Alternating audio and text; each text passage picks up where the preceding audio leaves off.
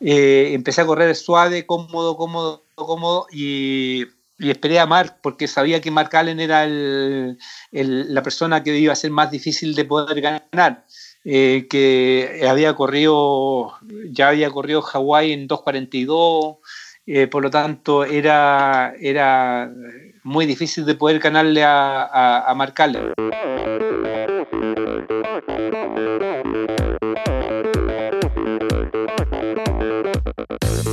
Oi, eu sou a Fernanda Keller. Eu sou João Amoedo. Sou Poliana Kimoto. Aqui é o Murilo Fischer. Aqui quem fala é Ronaldo da Costa. Olá, sou Henrique Avancini.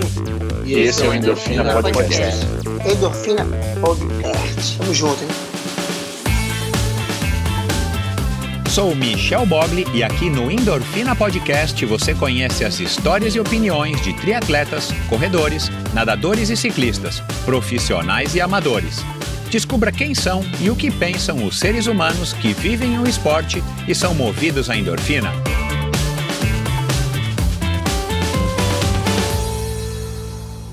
Olá, seja bem-vindo a outro episódio do Endorfina Podcast. Esse episódio, bem como todos os episódios do Endorfina Podcast, são editados pela produtora Pulsante. Quero começar agradecendo a todos vocês que estão participando da campanha da promoção da Join Sports em parceria aqui comigo, com o Endorfina Podcast, é, estão concorrendo ao sorteio de um kit especial do Endorfina Podcast e da Join Sports, uma camisa de ciclismo comemorativa dos três anos do Endorfina Podcast, né, que eu comemorei agora no mês passado, para quem está ouvindo isso, esse episódio de hoje em julho de 2020, e essa promoção, claro, é válida somente é, para quem está me ouvindo agora no, no, no período que o episódio está sendo lançado. Você ouve aos episódios do Endorfina Podcast no mês de julho e responde a uma pergunta feita é, toda a véspera do lançamento do, de cada um dos episódios, né? Começou com a Ana Augusta, é, no, no arroba, perdão, no arroba Join Sports no Instagram, você responde, marca lá, dá uma olhadinha nas regras, dá uma, dá uma olhadinha lá no agora mesmo no Instagram Join Sports e participe. Então agradeço né, a todos que estão participando. Ainda temos mais episódios pela frente. Aliás, a, já, já foi ao ar a pergunta do episódio de hoje, do, do Christian Bustos. Então, é, dá uma olhadinha lá no Instagram, Join Sports, e participe. Obrigado a vocês que já estão participando. Bom, quero também agradecer a todo mundo que ouviu os episódios passados, né, os últimos episódios aí do Endorfina Podcast.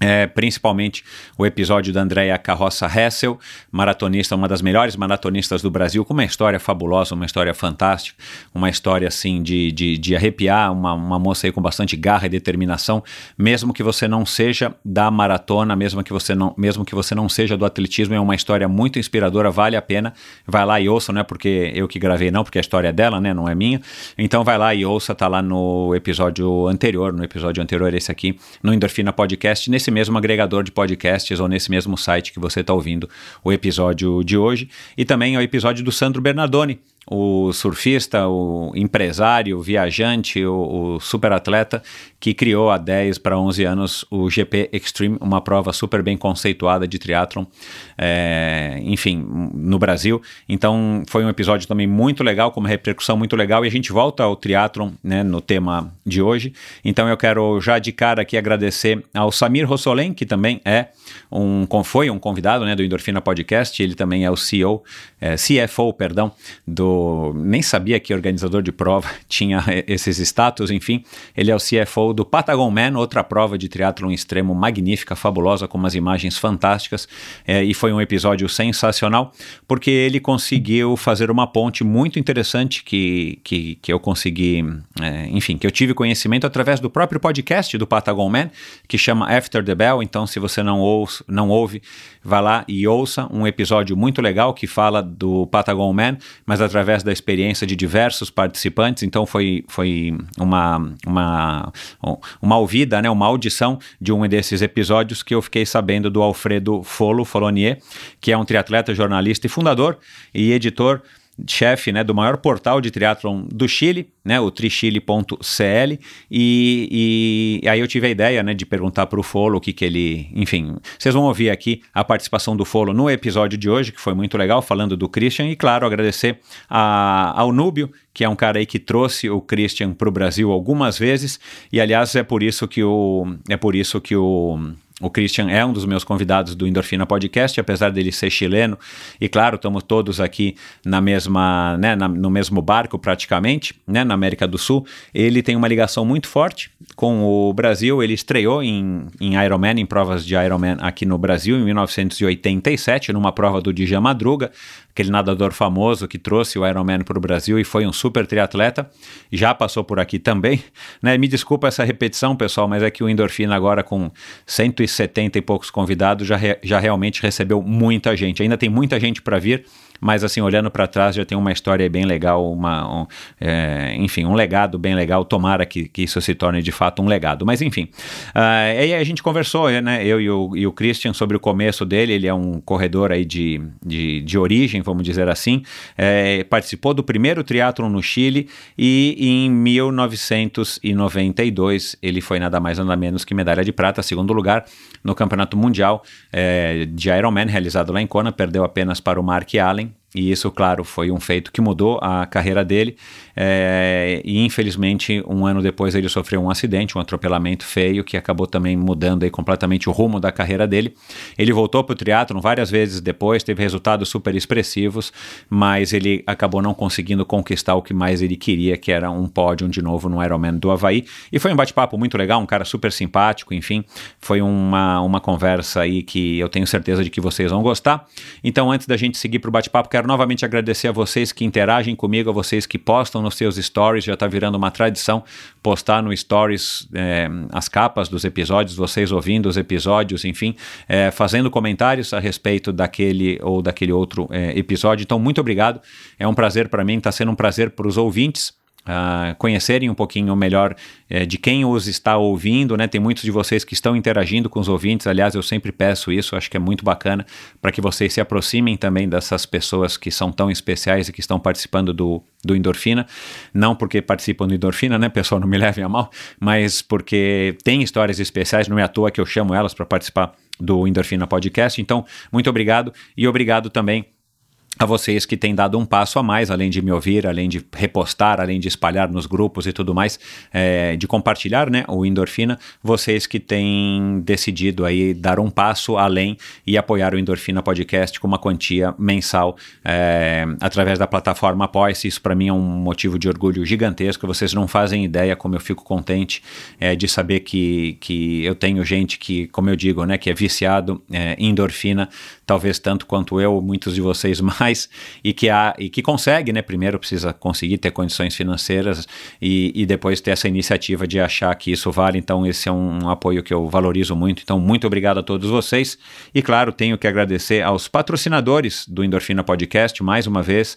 Eu tenho que dizer isso, né? Graças aos patrocinadores também, a você e aos patrocinadores, o Endorfina segue crescendo e segue prosperando, o que me deixa aí muito feliz e, e tranquilo para continuar realizando esse trabalho trabalho, a começar pela Bovem. Bovem é uma Bovem Energia, perdão, Bovem Energia. Bovem é uma comercializadora, gestora e uma geradora de energia. Assim como para os meus convidados, para a Bovem, energia é um assunto muito sério. É uma empresa sólida e confiável, com profissionais experientes e treinados para lhe oferecer agilidade no atendimento, robustez e competência na condução dos negócios. Saiba mais em bovem.com.br. Aliás, eu acho que em breve, agora que a gente está se aproximando aí de uma, de uma saída gradual da quarentena, eu acho acho que em breve eu vou ter novidades. É, fiquem ligados aqui no Endorfina que eu vou passar aí de primeira mão é, o que, que a Bovem está planejando e está e tá, é, trabalhando para poder fazer, para mostrar não só o apoio dela aqui ao Endorfina e ao conteúdo do meu trabalho, mas também é, na prática a quem gosta de pedalar aqui na cidade de São Paulo. Então,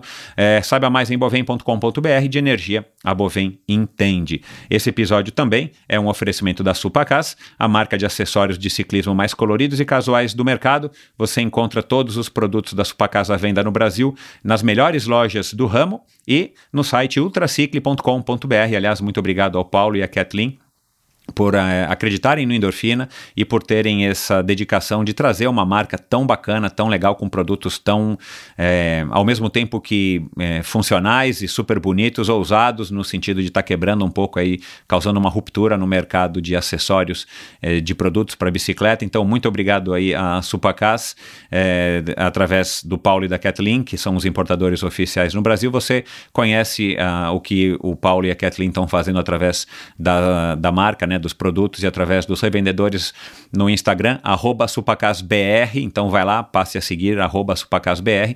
E no site ultracicle.com.br você fica sabendo quais são as lojas que vendem Supacas, as melhores lojas do ramo, como eu gosto de dizer, e, e quais são os estados. E claro, você que é endorfina, é, perdão, você que é ouvinte do Endorfina Podcast, você já sabe disso. Se você não sabe, anota aí. Vai lá no site da ultracicle.com.br, conheça os produtos, faça uma compra e a partir de 100 reais exclusivamente para você que é ouvinte do Endorfina, o frete é gratuito, basta colocar a palavra endorfina no campo do cupom de desconto. Antes de finalizar a sua compra, lembrando que é apenas no site ultracicle.com.br e quero citar aqui algumas lojas que são revendedores da Supacas, né? Então, se você está me ouvindo em Salvador, é a Bicicletaria, se você está me ouvindo em Chapecó, é a Giro Bike, Niterói, é a BW Bikes, no Rio de Janeiro, a Lab Cycling, em Curitiba, a Bravo Bikes e em Balneário Camboriú, terra também do onde, onde enfim, terra de vários amigos, vários convidados já passaram por aqui, e terra também do Sandro Bernardoni, né, o convidado da, da segunda-feira passada, a MBS, My Bike Shop são revendedores da, da Supacasa e, claro, a Sportstar Bikes aqui em São Paulo, que também é patrocinadora do Endorfina. Então, vai lá, dá uma checada no site, dá uma checada nessas lojas, é uma marca aí que vale a pena conhecer. E lembrando, como sempre, o Endorfina apoia a iniciativa do Mosqueteiros do Esporte, um site de patrocínio coletivo de atletas incentive um jovem atleta profissional e receba descontos em diversas lojas e prestadores de serviço. Seja você a diferença na carreira de um jovem talento. Siga Mosqueteiros do Esporte no Instagram, Mosqueteiros do Esporte no Facebook e mosqueteirosdoesporte.com.br. É o site deles onde você vai conhecer o plantel de excelentes triatletas e judocas que tem lá pelo menos até agora são triatletas e judoca somente, é, que você pode conhecer um pouquinho mais a fundo e eventualmente você pode ter o interesse e a iniciativa de estar tá apoiando esses atletas também com uma cota mensal aí a partir de 25 reais para que esses atletas tenham mais tranquilidade para poderem se dedicar ao seu esporte preferido e quem sabe é, tornarem-se cada vez mais campeões, tornarem-se campeões brasileiros, campeões olímpicos, campeões mundiais, tomar, né? O esporte brasileiro precisa disso e em troca, né, como se não bastasse essa troca de você ficar contente que está apoiando um atleta, é, você ainda pode ganhar descontos em diversas lojas e prestadores de serviço, então vale a pena conhecer. Muito obrigado aí pela, pela, pelo prestígio a todos esses patrocinadores, obrigado a vocês patrocinadores e vamos então agora para mais um bate-papo interessantíssimo com um chileno super bacana. Vamos lá.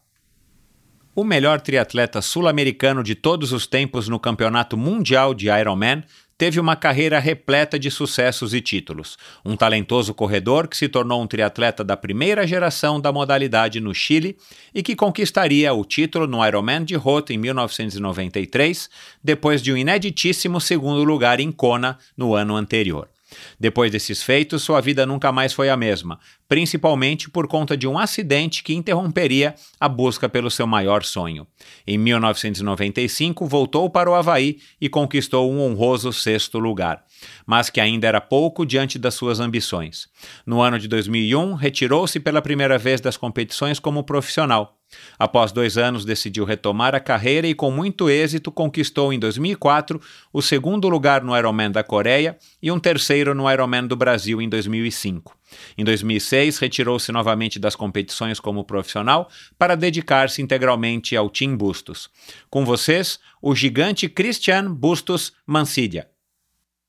Tudo bem, muitas gracias por sua introdução. Muitas gracias, muito, muito completa. Falei alguma mentira aqui?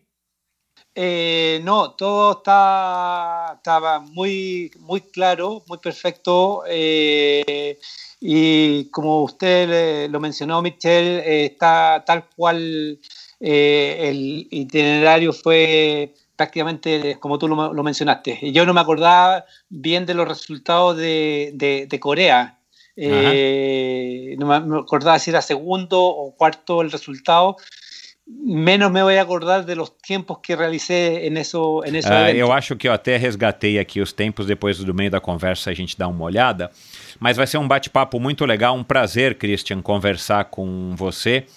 E, e pela pesquisa que eu fiz, pelo que eu me recordo, porque eu tenho 50 anos e comecei a fazer triatlona aqui no Brasil em 1988, que foi uma época onde logo é, eu já fiquei sabendo né, de você e depois a gente competiu junto no Internacional de Santos.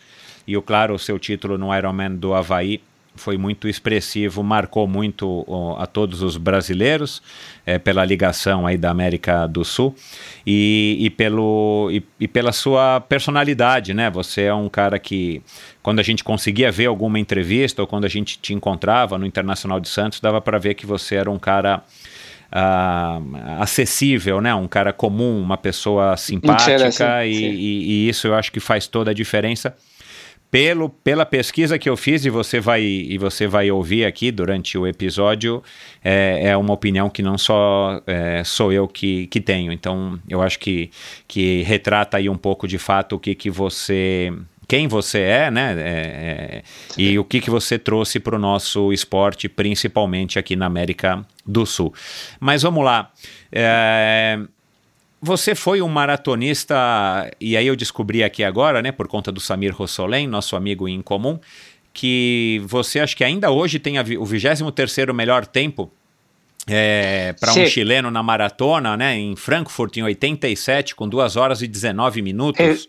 efectivamente, sim, mira, efectivamente, eh, eu corrí por primera vez eh, eh, un triatlón en el año eh, 84, diciembre del 84, que se realizó por primera vez en Chile un, un triatlón. Antes no existía el triatlón. Y, y yo hasta ese minuto eh, llevaba prácticamente un año corriendo cross country, estaba en el colegio, estaba en el último año de enseñanza media y, y estaba corriendo porque me gustó, con compañeros vimos una información cross country en un parque que había en Santiago que se llama Parque O'Higgins y llegamos a correr eh, a ese parque y, me, me, encantó, me encantó el, el, correr. Y obviamente cuando llegó el triatlón a Chile un año después, eh, la verdad que fue alucinante pasar de un deporte a otro. Nunca antes se había visto, no lo había visto prácticamente en, televisión, eh, pero sí me habían contado cómo eran las transiciones. Y, y el año 87, eh, el primero partí el año 87 eh, con toda la temporada de verano del triatlón en Chile, que eran como cuatro carreras en el verano, eh, muy pocas carreras en un año, porque en esos años no se sabía qué cantidad de carreras podía uno correr, eh, eh qué tan desgastante pod podía ser para el cuerpo. Era muy ambiguo toda la información que, se sabía del, del, triatlón, por lo tanto no, no habían entrenadores. Yo estaba corriendo ya bastante más y, el año 87 en Santiago corrí el maratón de Santiago, el cual lo, lo gané en Santiago, fue, eso fue en abril, lo gané con 2 horas eh, 27 minutos, 2.27, 2.28. Eh, y después eso me significó ir al, Ironman, al, maratón de, de, Alemania, al maratón de Frankfurt. Eh, y ahí ese mismo año corrí el maratón de Frankfurt eh, eh, poniendo en tiempo final 2 horas 19 minutos. O sea, dos de, de los 2.28 bajé a los 2.19 en, en cinco meses más o menos. Pues y, y, quedé quinto, quedé quinto colocado en, en el maratón de, de, Frankfurt y ganó el campeón europeo que era un, un inglés eh, que corrió en 2.12. Eh, y hice una, una tremenda marca eh, para no estar tan, tan planificado tan el, el, maratón. Eso fue en octubre. Y en diciembre, en octubre, una vez que yo llego a Chile, me dicen, Cristian, viendo, porque nosotros, bueno, somos un país pequeño, lamentablemente nuestro país eh, no cuenta con grandes campeones mundiales en muchos deportes. Ya eh, más en esos años eran contados con los dedos de una mano los campeones que habían en diferentes en todos los deportes ya y yo creo que nos sobran dedos para contabilizar eh, eh, figuras mundiales eh, nacionales.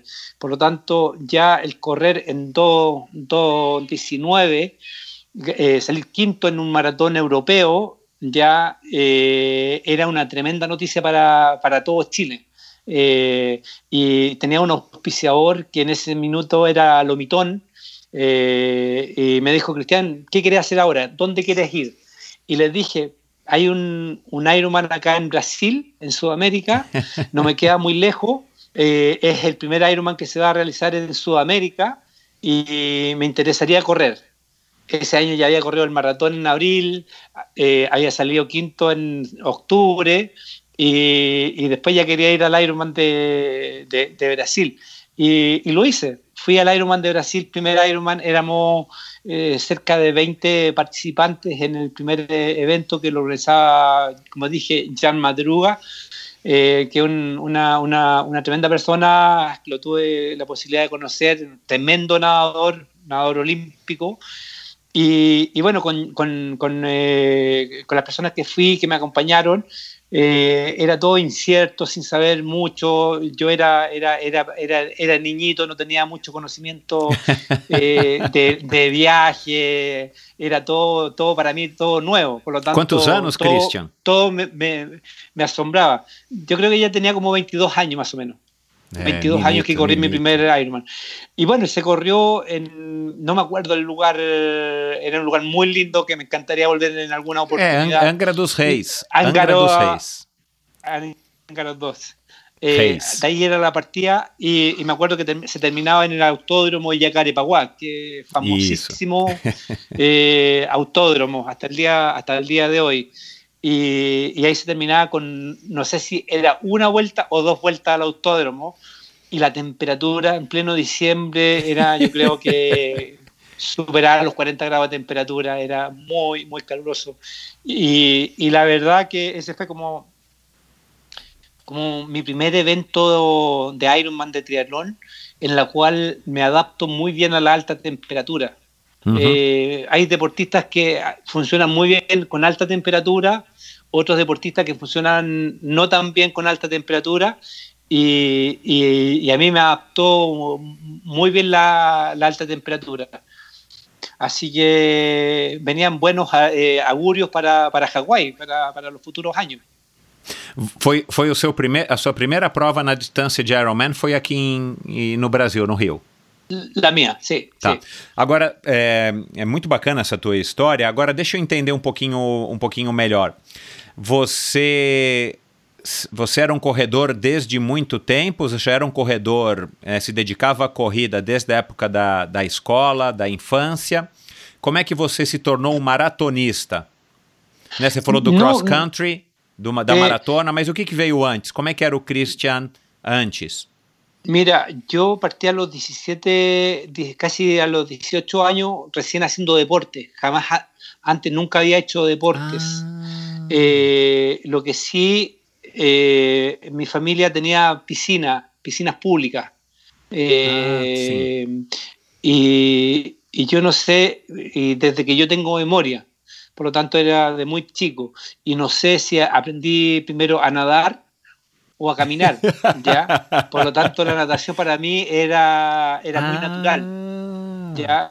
Eh, pero, pero nunca hice natación con entrenador. Siempre sí. eh, jugué, estaba metido en el agua, me tiraba piquero. Eh, yo estaba con traje de baño desde noviembre, diciembre hasta marzo. no me ponía ropa, vivía con puro traje de baño desde chico.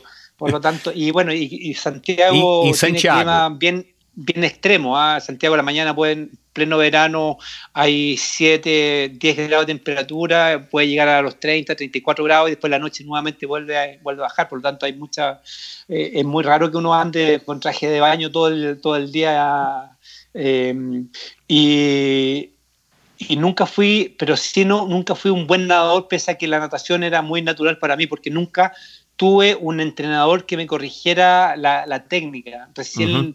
la corregí a los 18 años, empecé a hacer el entrenamiento de natación y ya, ya tenía, adquiría muy mala técnica.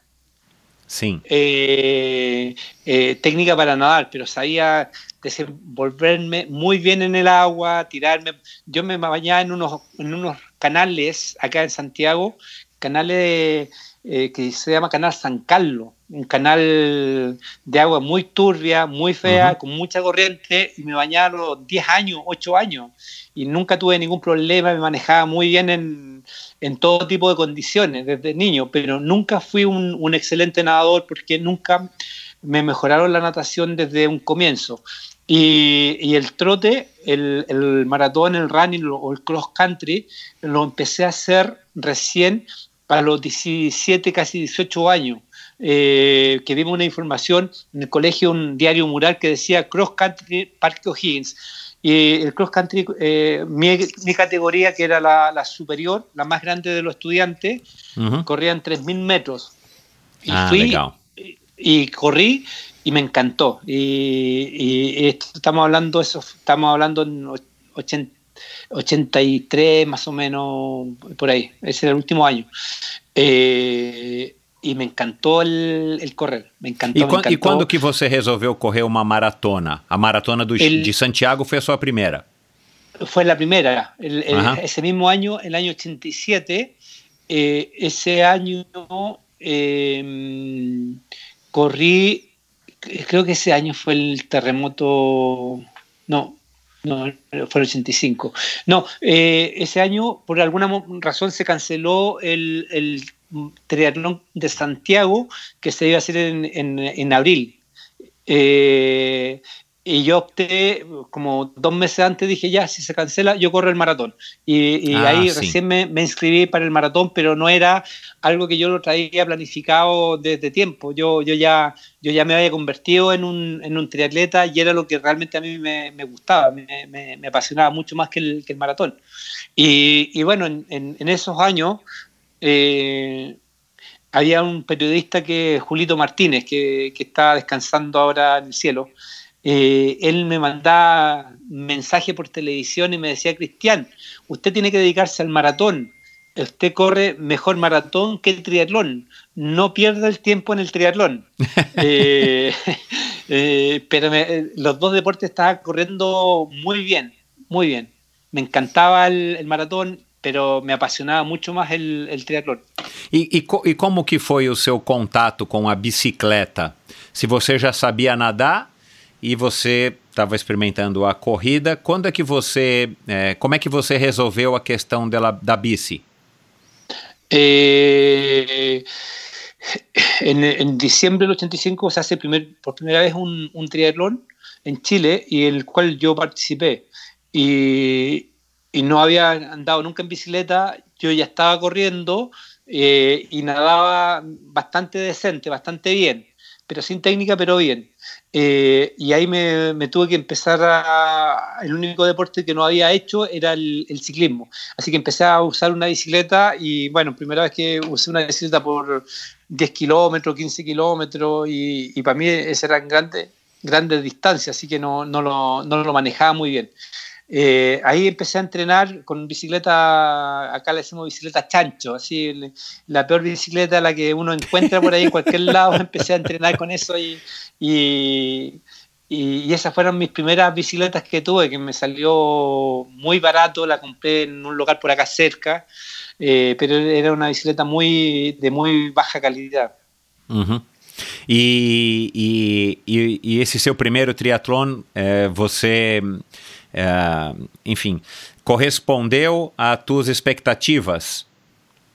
Sí, sí. Yo, mi primer triatlón que salí tercero, eh, yo, la verdad que era muy, muy inseguro uh -huh. eh, y veía a todos estos triatletas que estaban recién participando en su primer evento y, y, y las personas, lo, uno lo ve con...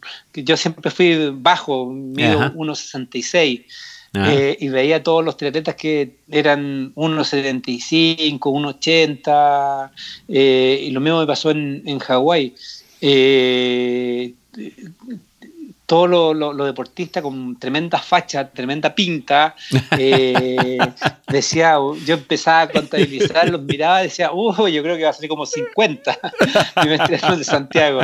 Y, y, y, no me creía, no me cre nosotros nos decíamos, no me creía el cuento, no, no, no me creía que yo era, era, era, era bueno para el triatlón. Sí, sí. Tenía mucha, mucha inseguridad.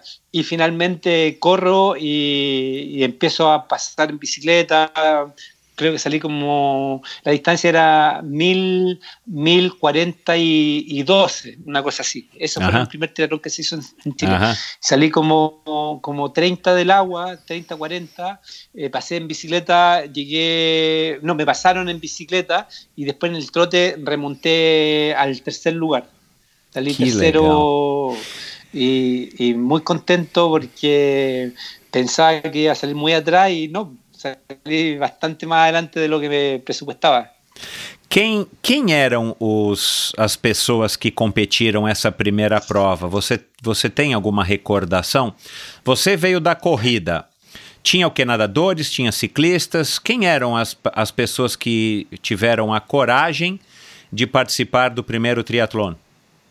Sí, bueno, eh, eh, habían nadadores, corredores, eh, muy pocos corredores, algunos ciclistas, eh, y, y el que ganó eh, era un, un- un, eh, un, corredor de medio fondo que ganó esa, esa carrera, Eduardo Valenzuela.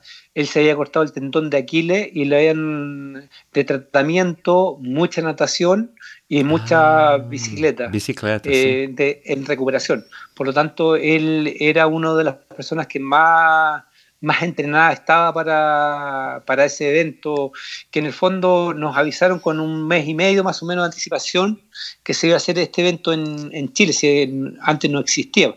Por lo tanto, eh, no habían favoritos, no había eh, his- historia, por lo tanto podía ganar cualquiera de los que estuviera ahí y que hubiese sido bueno para lo- los tres deportes en, en- en la combinación.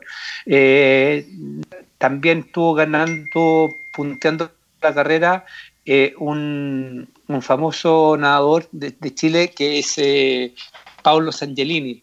Él fue un tremendo, tremendo nadador. Quantas pessoas você se recorda mais ou menos? Eram o quê? 20, 30, 50, 200? Quantas No, pessoas como, tinha? como, como 70 personas.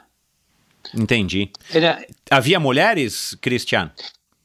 eh, había mujeres, eh, había mujeres, habían eh, como, como unas ocho mujeres más o menos. Uhum. A Cláudia Cortez já estava lá?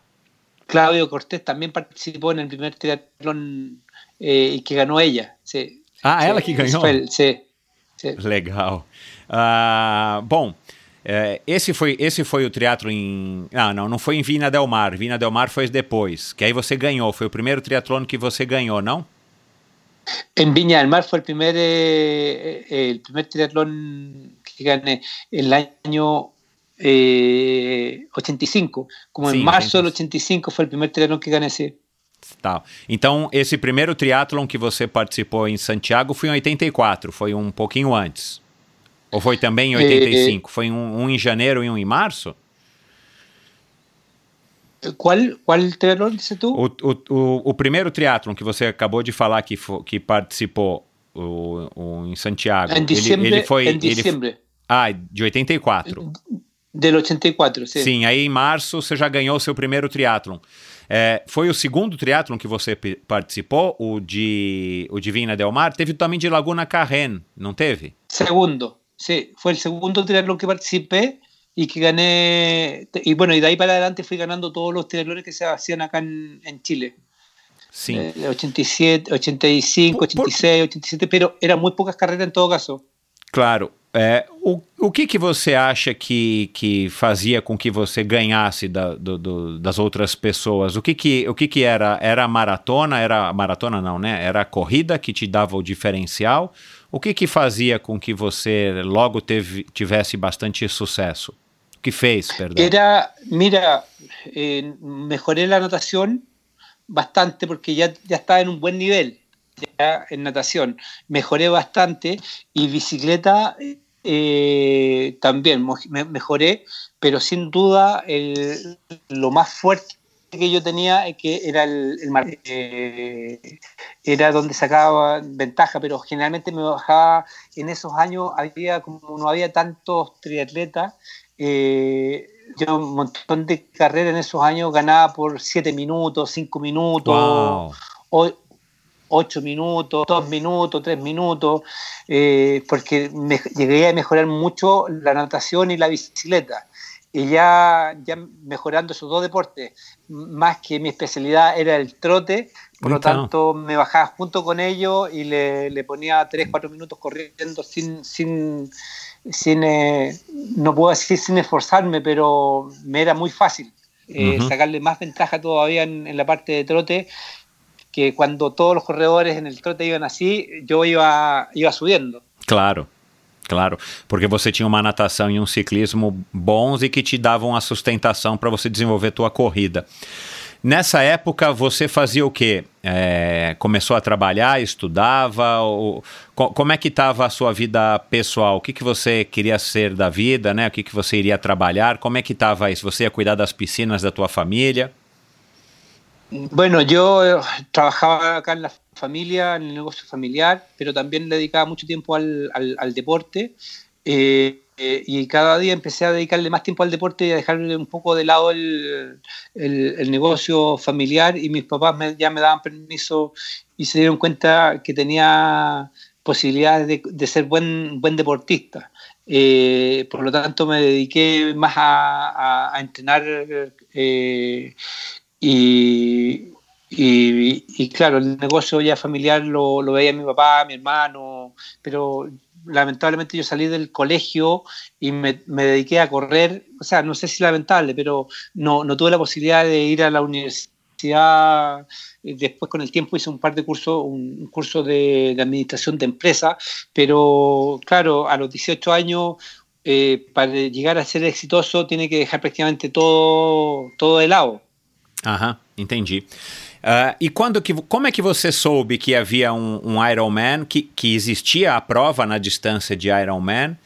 É, já havia algum chileno é, depois do, do teu primeiro Ironman em 1987 que já havia participado de alguma prova de Ironman em algum lugar do Não. mundo, já que foi o primeiro Ironman na América do Sul, né, o do, do Dijan?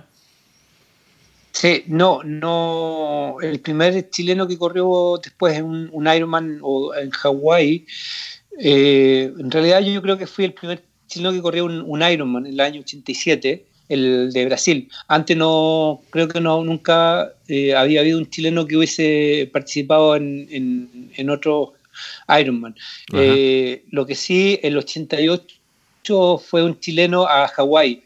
Eh, que participó en el primer chileno que participa en el Ironman de Hawái fue eh, de, eh, ay, no me acuerdo el nombre eh, eh, no, no, era Pablo Droguet pero hubo el 88 eh, un Lalo Valenzuela parece que foi. O Pablo, o Pablo Dogretti, o, o, o, ah. o, Pablo ele foi um triatleta muito talentoso aí também, né? Talvez o seu maior rival. Muito conhecido. Sí, Ajá. sí, muy, muy conocido acá y, y, fue mi competencia por, mucho, por sí, muchos é. años. Aham, sí, eu lembro. Sí. Ô, Cristiano. muito simpático, Paulito. E quando é que você soube que existia um triatlon na distância tão longa quanto um Ironman? Que... Bueno, yo, bueno, yo, no terminé de responder. Yo eh, había escuchado, eh, había visto algunos videos, pero en esos años había muy poco material de información eh, de televisión.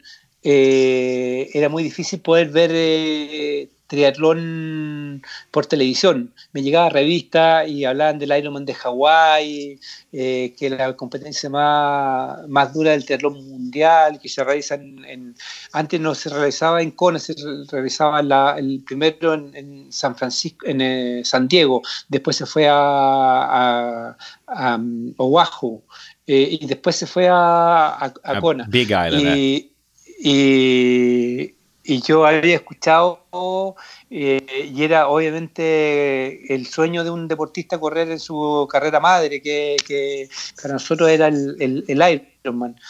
Eh, y, siempre tuve muchas ganas de ir y, y, desde el 87 en adelante, después que corrí el Ironman de Brasil, ya eh, me entusiasmé mucho por poder participar en el Ironman de, de Hawái el año 88 eh, tuve la posibilidad, pero eh, me descalificaron en una carrera que era clasificatoria en Estados Unidos que se llamaba Texas Hill Country. Es un triatlón de tres cuartos como el ex Pucón y, y- y me desabroché el casco, yo creo que 50 metros antes de bajarme de la bicicleta y me descalificaron por, Ajá. por, eh, por eh, desabrocharme el casco antes de bajarme la bicicleta y eso me significó un año más que tuviera que esperar para llegar a, a, a- a Kona. Y finalmente mi primer Kona eh, fue el año 80 y 88. E, e como é que foi a sua primeira. Como é que foi a sua primeira experiência no Havaí? A hora que você abriu a. Abriram a porta do avião, você viu aquele calor quando a gente chega lá e tal.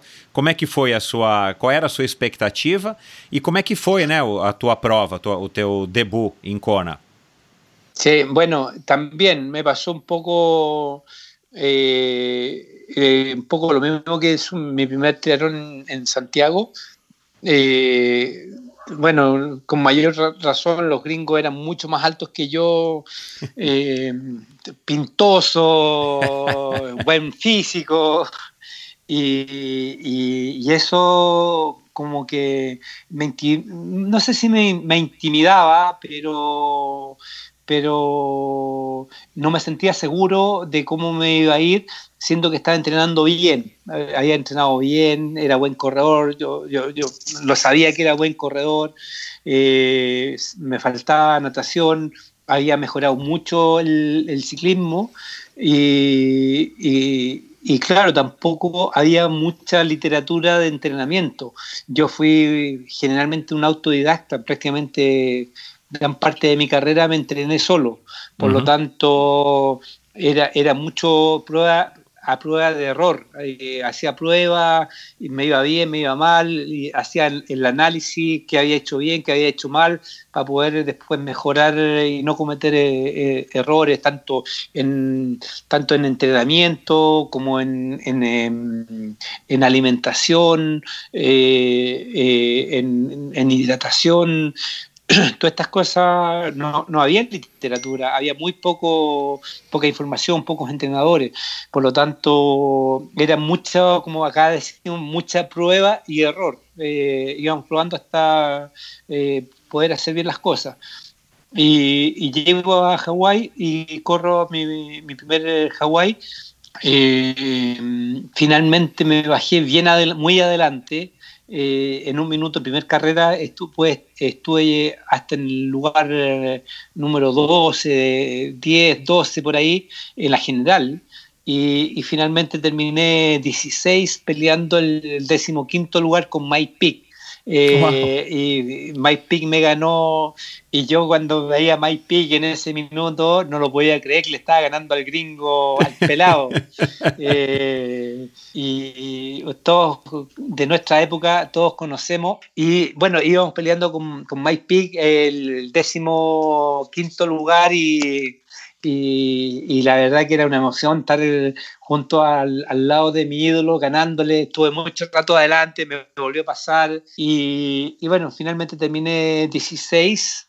eh, pero eh, primero en la categoría 18-24 años. Eh, mi primer Ironman y fue 8.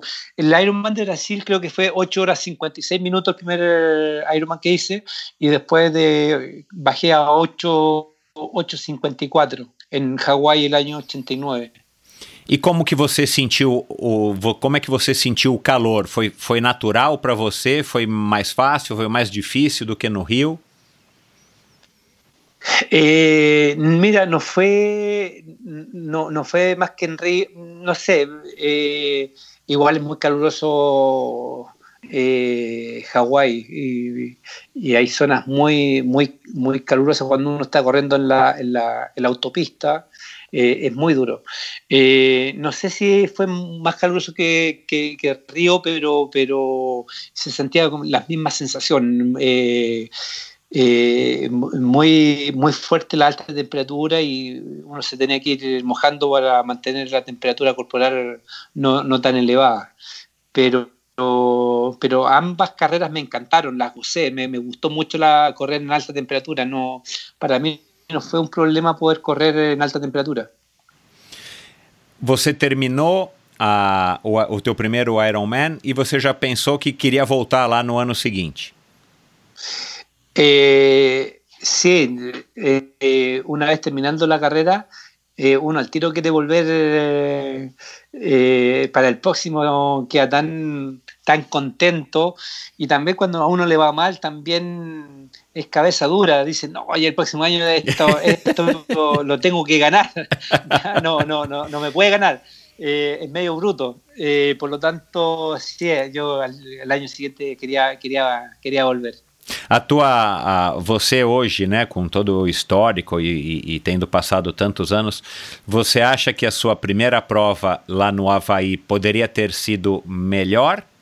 Ou você fez o que você tinha na época? Você deu tudo o que você tinha na época? El primer Ironman de lá Brasil, en de Kona. Hawái. É. Sí, no, eh, yo creo que igual me faltó, me faltó trote, mejor, eh, correr mejor. Eh, lo, que- lo que pasa, eh, no me acuerdo mi tiempo del maratón, primer año, en, en Kona. Eh, pero, pero sentí que me, me- me fundí en la parte de trote. Ya pagué, pagué factura seguramente porque el, el ciclismo fue muy intenso.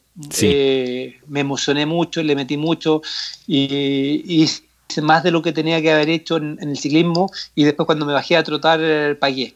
Eh, eh, pero bueno, esas son, son experiencias que uno va, va adquiriendo y, y- y la única forma de, de mejorar eso es en los años, la práctica, la experiencia, hasta lograr eh, la perfección. Al final, La perfección nunca existe casi. Sim. É, aliás, é, é, se emocionar, se empolgar na, no ciclismo é um erro muito comum lá no Havaí, né? As pessoas se deixam levar pela motivação, pedalam muitas vezes mais rápido do que deveriam e pagam a fatura na corrida, né? Sí, sí, es lo que me pasó el- el- ese año y el año, eh, el año 90 que también eh, le, le puse tan fuerte en bicicleta porque me sentí mejor. Yo mejoré mucho el ciclismo en, en esos años y de hecho mis parciales eran los tres primeros parciales tanto en la bicicleta como en el, en el trote. Eh, y, y bueno, nunca, lo que a mí me faltó mucho en toda mi carrera deportiva, hacer mucho trabajo de corp, que hoy está muy, muy fuerte, muy de moda. Eh, abdominales, dorsales, todo el, tren mediano de la columna abdominal y dorsal.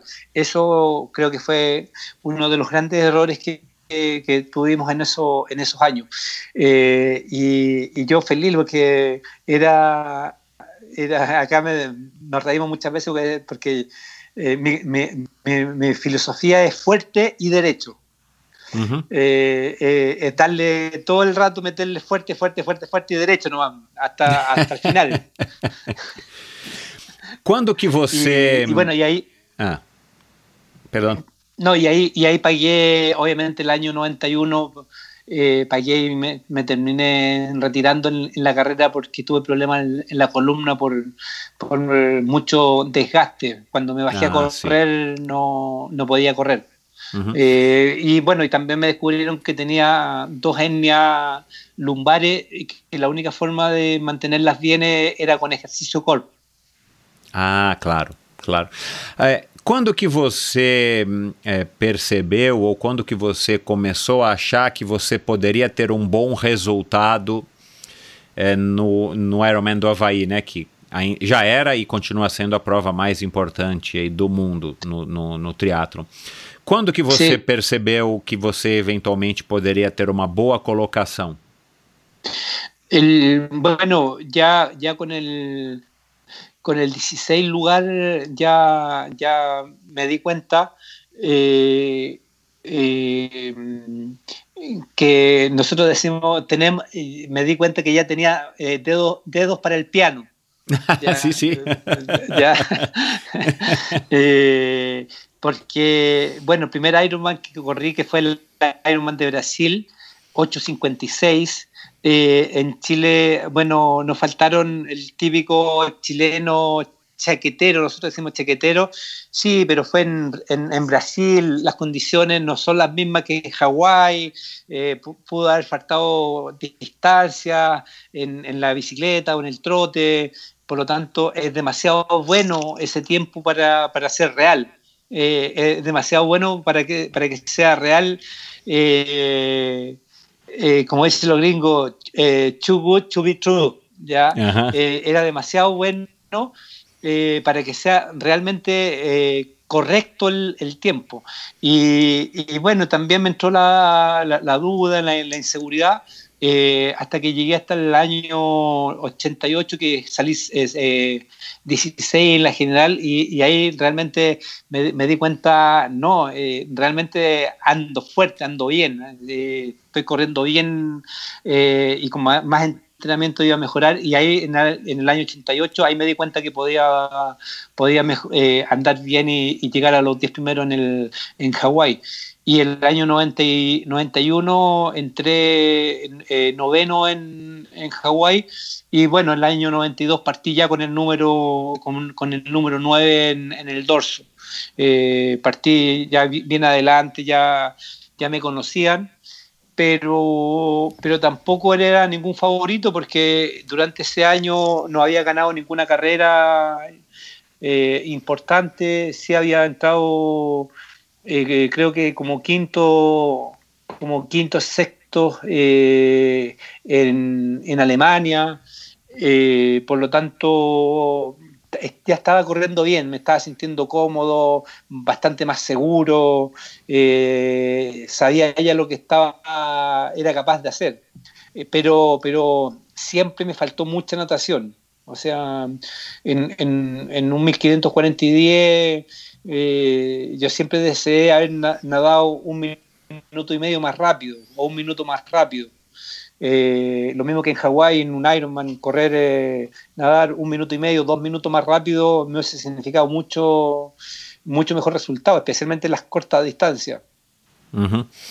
Uh, como é que foi a sua preparação para o Ironman eh, de 1992? Sabendo já das hérnias, né, que você tinha duas hérnias é, e que você precisava tomar cuidado com elas, o que que você fez é, para se preparando, né, no caminho para 1992 para ter conseguido conquistar, é, enfim, o título mais importante, eu acredito, né, que da sua carreira? Ele Mira, el, el, para el año 92, eh, ya teniendo el resultado del, del 91, eh, mi, mi, mi, trabajo fue buscar lugares eh, que se parecieran a, a, la, a, a la, temperatura de, de Hawái. Primero era eh, temperatura y, y, y mm, altimetría. Sí eh, buscar mismo circuito, misma temperatura, poder entrenar cuatro meses con, con condiciones iguales o peores que lo que me iba a tocar en, en Hawái.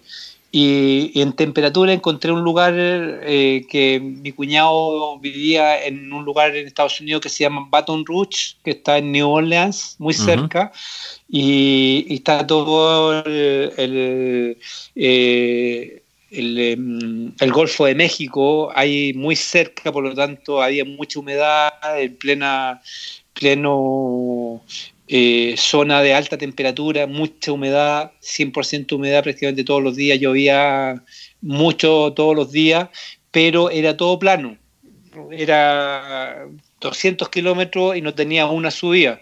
Y, y tenía esa, ese miedo eh, que tenía que buscar un lugar que tuviera subida y justo antes del, de la carrera logré irme un mes, yo creo que un mes y medio más o menos antes al, a San Diego, California. Ah, ocho. Y, y, y el último eh, proceso fue en, en San Diego.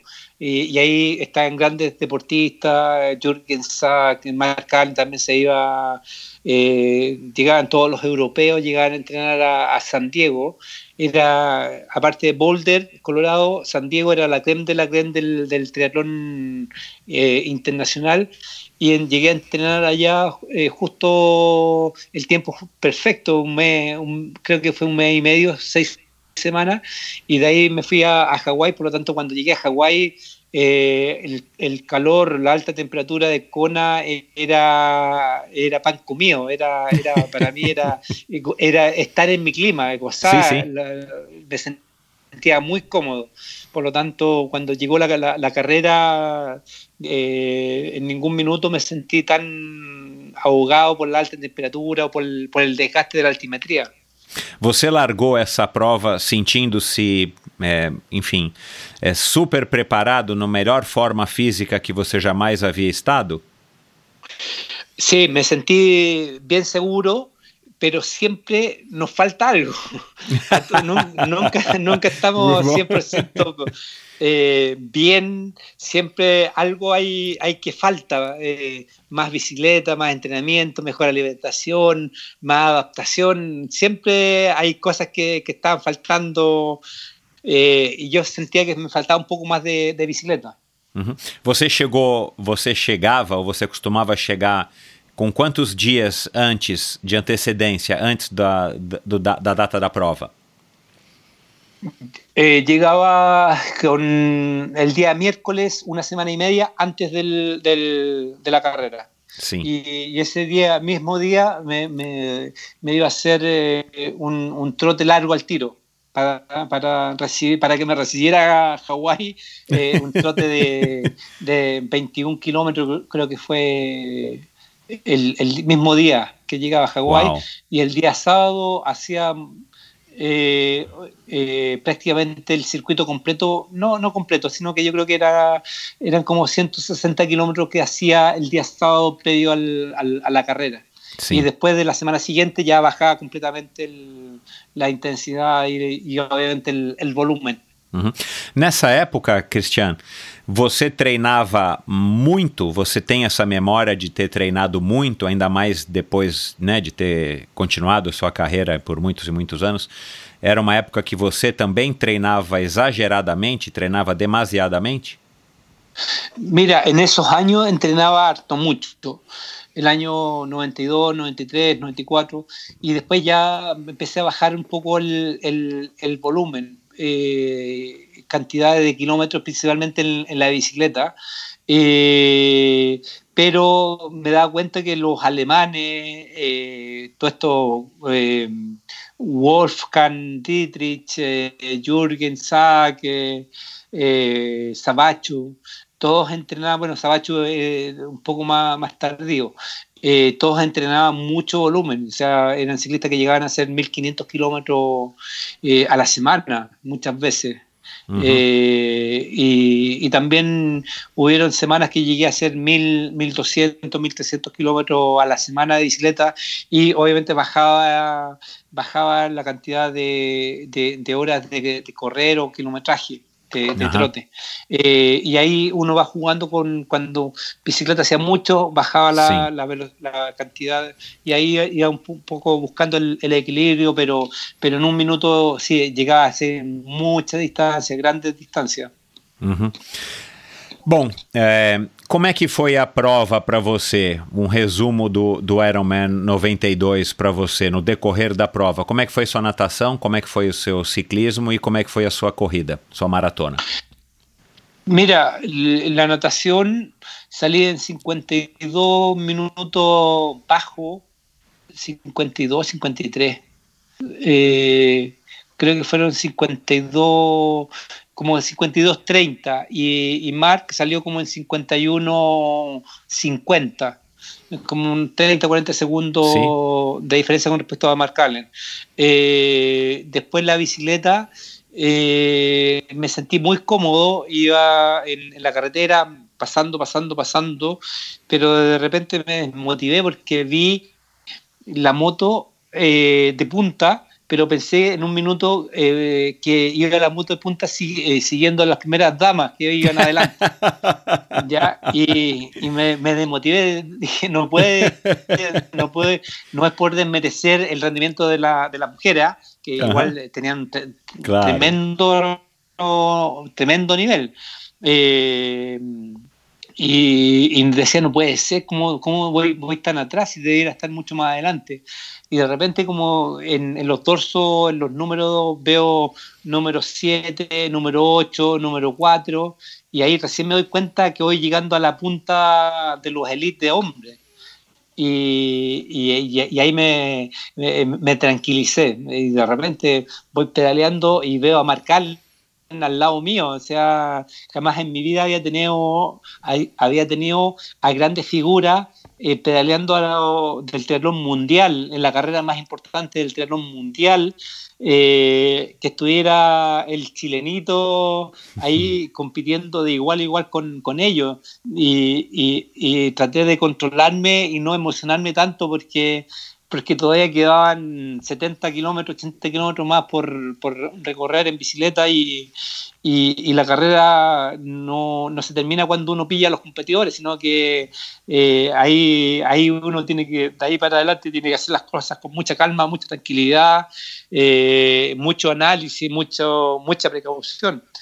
Y, y, bueno, ahí, ahí me fui cuidando y nos fuimos cuidando mucho con todos los competidores que estábamos ahí en punta. ¿Y a maratona? Bueno, ah, la, la maratón.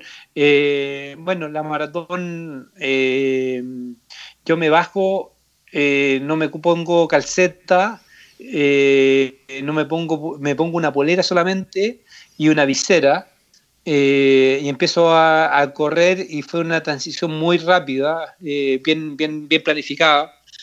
Eh, empieza a correr y Jürgen, Jürgen no había pegado un cambio de ritmo un par de kilómetros antes, pero nadie le hizo caso, lo dejaron irse solamente, eh, porque todos sabíamos que no era un muy buen corredor, por lo tanto no era, no era de preocuparse. Y, y Jürgen corrió, partió corriendo antes que nosotros y finalmente yo en, el, el en la transición me cambié en ropa muy rápido y empecé a correr y al kilómetro ya había pillado, menos kilómetro ya había pillado a, a Jürgen Sack y pasé en ese minuto, me acuerdo perfecto porque estaban todos los helicópteros, las motos, diciendo, ¿quién es este? ¿De dónde viene? Un aparecido, un aparecido que está ganando ni siquiera de grandes potencias como Alemania, Australia, Estados Unidos, Canadá, no, era un chileno que estaba eh, punteando y, y, había tomado la punta del, del triatlón mundial. Eh, y yo lo escuchaba por la radio así que here the Chilean coming from nowhere, así que viene de ningún lado. y, y, eso como, como, que me ponían los pelos de gallina porque yo lo escuchaba en, en la radio cuando íbamos corriendo, pero ella trataba, me trataba de concentrar y, y no, no, no acelerar. Eh, y especialmente en ese minuto yo me tranquilicé mucho, dije no voy a, no voy a cometer errores, voy a ir a hacerlo muy despacio. Eh, empecé a correr suave, cómodo, cómodo, cómodo y, y, esperé a Mark porque sabía que Mark Allen era el, el, la persona que iba a ser más difícil de poder ganar. Eh, que había corrido, ya había corrido Hawái en 2.42, eh, por lo tanto era, era muy difícil de poder ganarle a, a, a Mark Allen. Eh, y, y, lo esperé hasta que recién en el kilómetro 7 me pilla Mark. Y ahí yo dije, ya, ahora, ahora es el momento de correr y, y me sentía muy cómodo hasta ese minuto, muy cómodo. Y de ahí para adelante empecé a correr cómodo y junto a él, eh, yo creo que fueron unos 18 kilómetros que corrí muy cómodo, muy cómodo, eh, marcando el paso de él, y, yo pensé que, que, iba a seguir cómodo, pero eh, no sé si fue Mark o que apuró o, yo que me empecé a, deshidratar, me empecé a fatigar, eh, pero finalmente Mark terminó corriendo en todo, creo que 2.44, eh, 2.43, 2.44 y yo 2.48, 2.48, 2.49. Mm.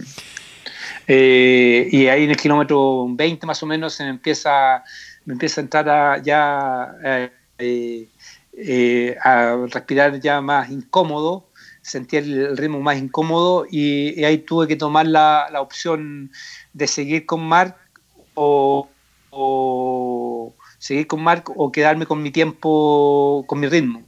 y finalmente opté por, por quedarme con mi ritmo que yo llevaba, que sabía que podía llegar y no, no me sacara mucho tiempo en, al final de la competencia. E, e, e, como é que foi a sensação a hora que você sabia que você ia chegar em segundo lugar, que o terceiro lugar não iria te pegar e você finalmente, o Christian Bustos, chileno, ia conquistar a medalha de prata no segundo lugar no Ironman do Havaí, tão sonhada? Sí, bueno, una, eh, era, era una carrera eh, soñada. Eh, yo, feliz con los eh, primeros 10 lugares. Eh, haberme quedado quinto, sexto, octavo, ya era un tremendo éxito. Llegar en segundo lugar con las condiciones económicas que, que tenía, los lugares de entrenamiento que busqué, eh, mucho, mucho pulso, sin, sin mucho conocimiento, llegar a los mejores lugares, eh, estar, coronar la carrera eh, con un segundo lugar, era realmente maravilloso el, el, el, resultado que estaba teniendo. O sea, una sensación, al final uno cuando iba corriendo eh, y se me acerca un chileno con una bandera que es Rolando, eh, eh, se, se, produce una mezcla de sentimientos emociones, y yo creo que es una mezcla de sacrificio, trabajo, dedicación, estar lejos de tu familia, eh, eh, eh, soportar las altas temperaturas, las bajas temperaturas, el estar solo, y se produce una mezcla de sentimientos que, que, que no, no sé cómo explicártela, pero, pero son sentimientos súper super power que se sienten en ese minuto y que jamás, nunca, ni siquiera cuando gané el Ironman de Europa, lo, lo sentí, pero, pero fue una mezcla de sentimientos. Yo creo que se, ve, se vio todo junto, la, la, la mezcla de, de, todo lo que te costó para poder llegar ahí y estar culminando tu carrera con, con, con ese resultado. O Mark Allen e você, conver, vocês conversaram alguma coisa ali na linha de chegada? Sí, sí, Mark me, Mark me dijo, Cristian, uff, pensé, pensé que esta carrera no la ganaba porque te vi muy fuerte en, en la carrera corriendo.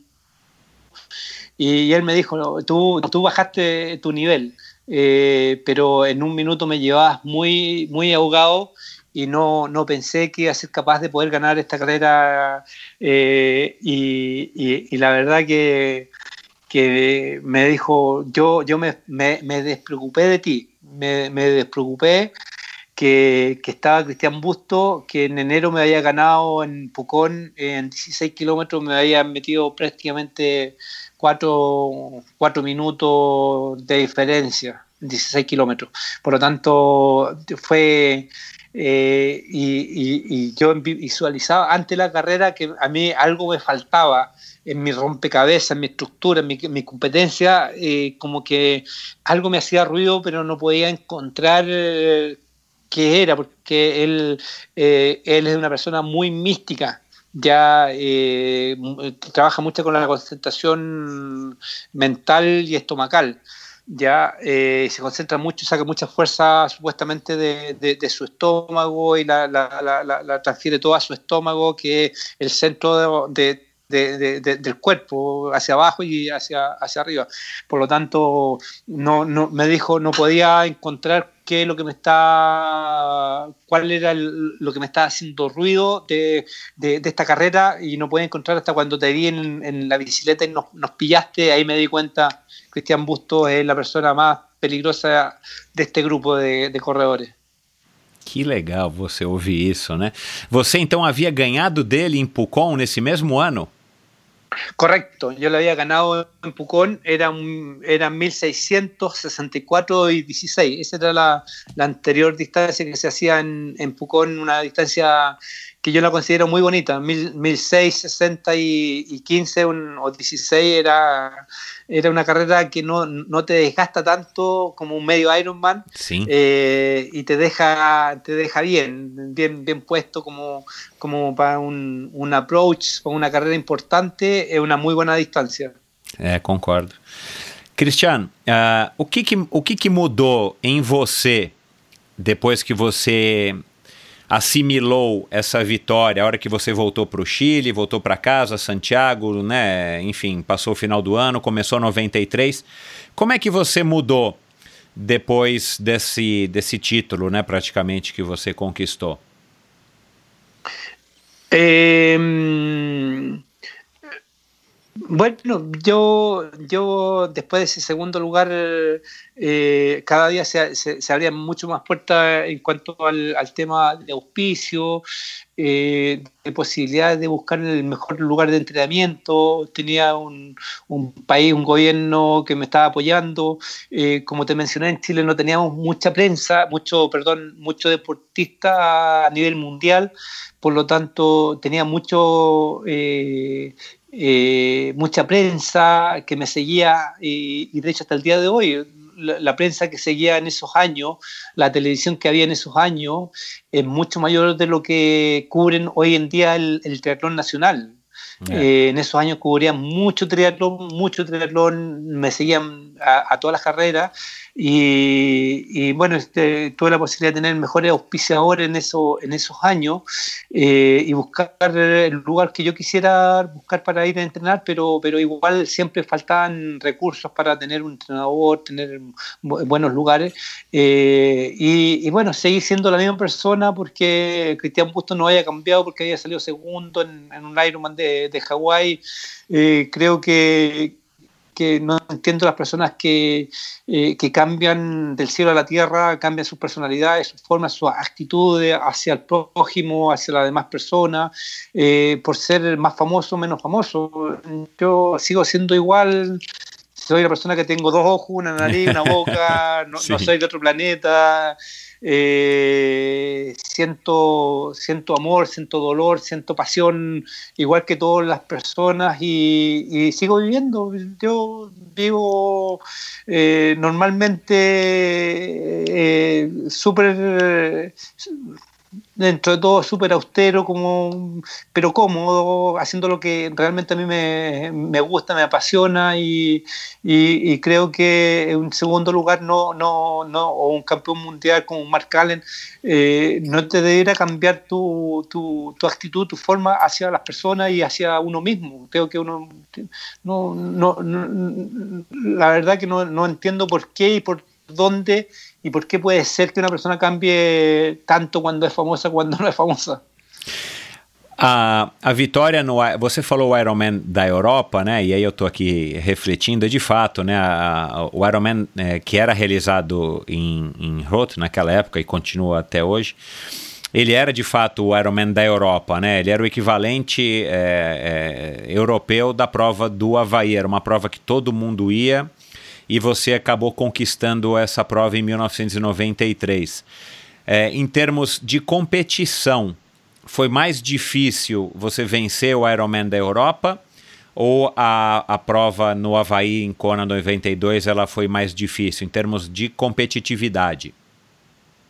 El, bueno, las dos competencias era, era, en esos años no habían tantos Ironman como hay hoy en día.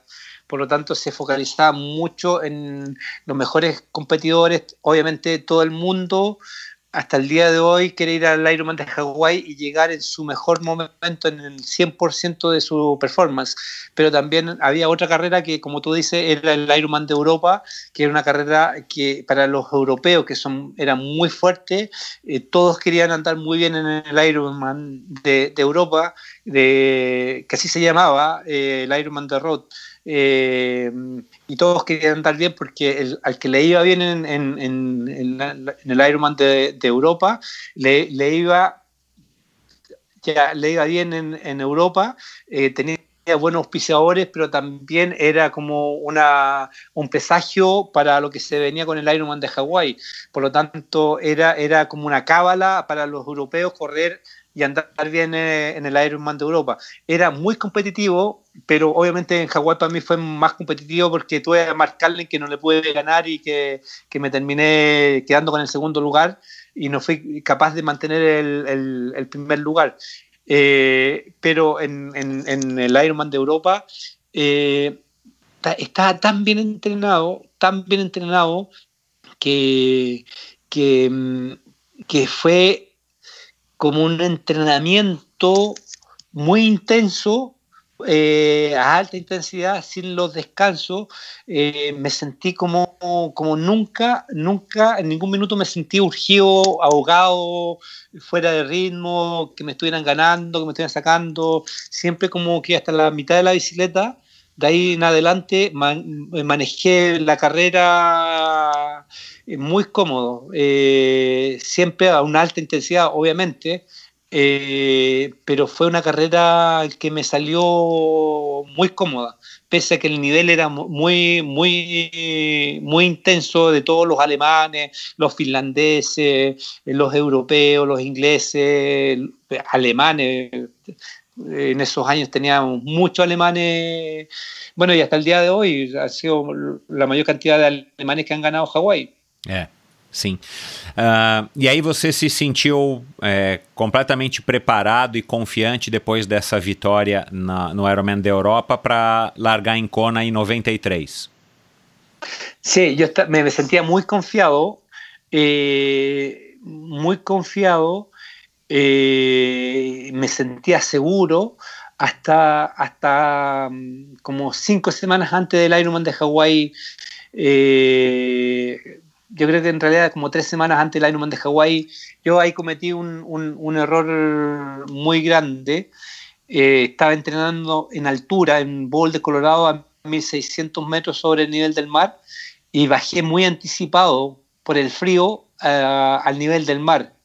Y, y, ya tres semanas yo estaba haciendo tremendas carreras, tremendos tiempos en la natación, bicicleta, trote, eh, y ya cuando faltaban dos semanas, eh, yo, mi cuerpo ya no, no resistió el, el, eh, mi, no, no, estaba durmiendo la noche, los tiempos que tenía que hacer ya no estaba entrando los tiempos, por lo tanto, yo dos semanas antes de, de Hawái eh, ya, se, ya sabía que no, no estaba en un muy buen, en un muy buen nivel.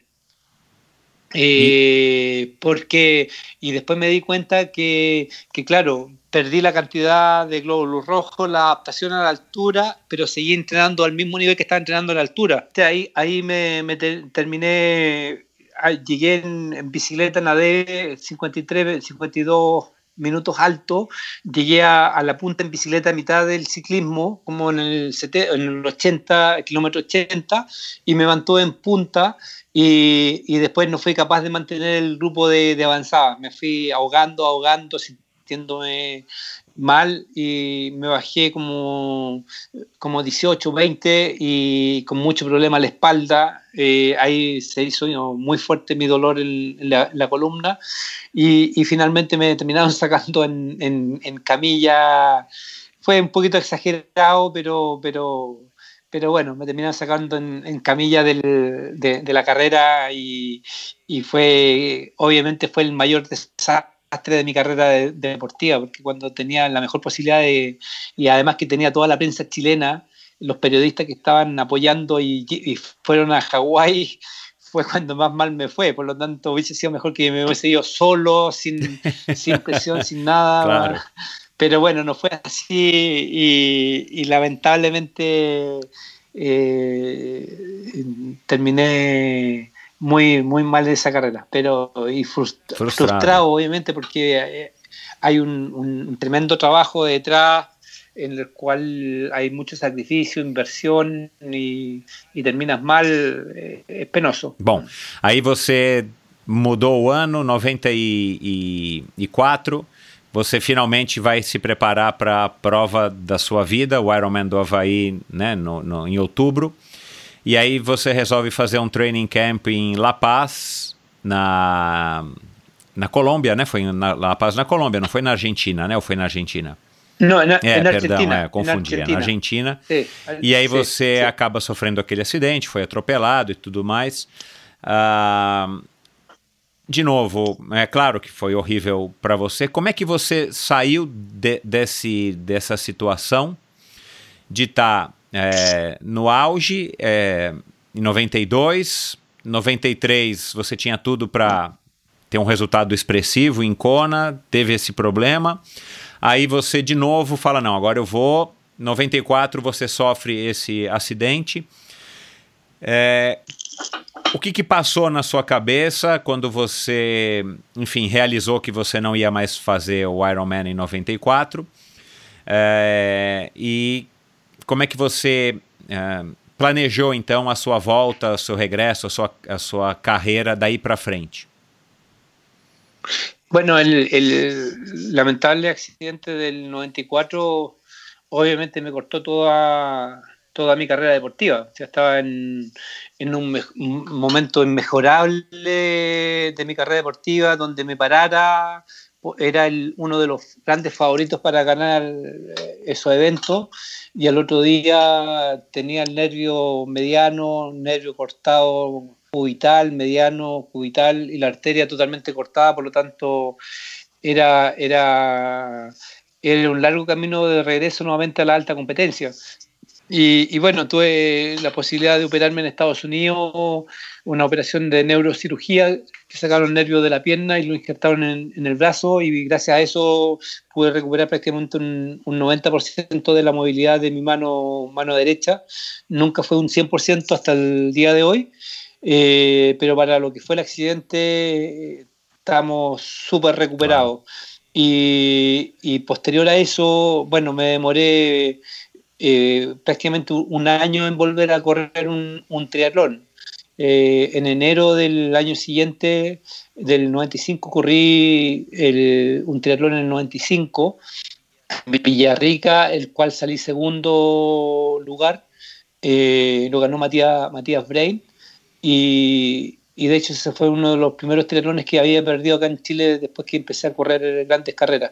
Eh, después de eso eh, me empecé a planificar en el, en el Ironman de Hawái. Creo que en el año 95 fui también a, Alemania y salí como sexto.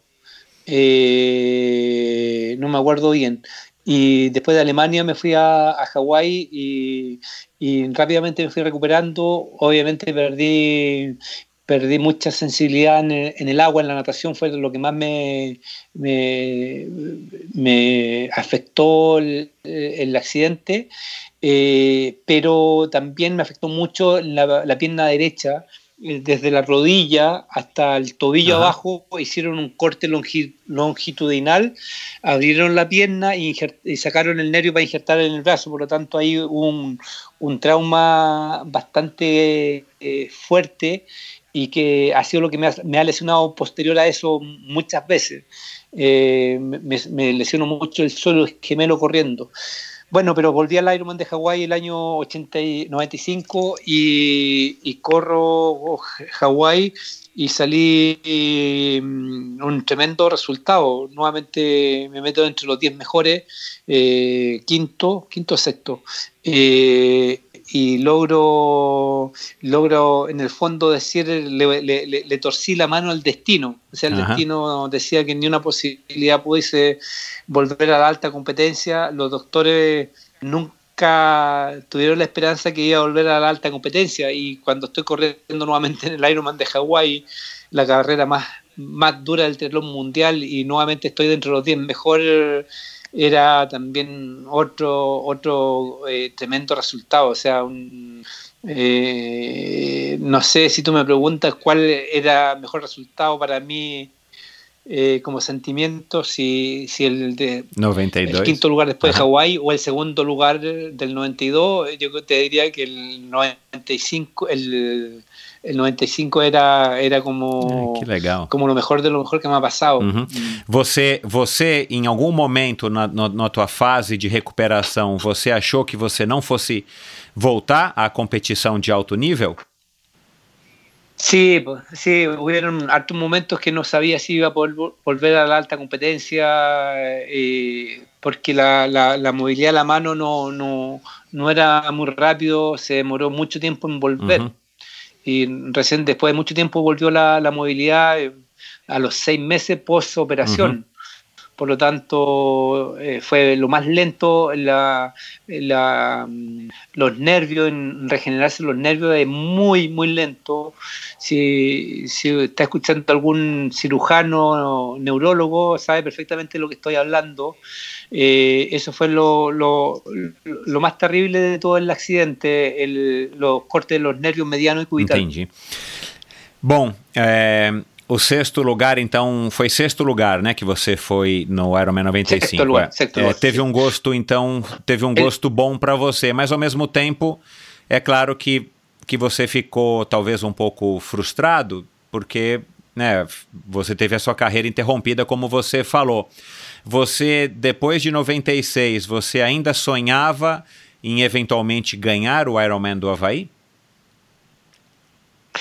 Eh, sí, ten- todavía tenía esperanza, tenía esperanza de poder estar eh, pe- peleando y ganando el Ironman de, de Hawái, pero obviamente el mayor momento que pudo haber sido fue el año 90 y, eh, 94, cuando Mark Allen no corrió el- en Hawái, se retiró y ganó el Welch. Ese era como el año, el año que yo tuve el accidente, ese era como el año que yo é. pude haber ganado Hawái si hubiese estado bien.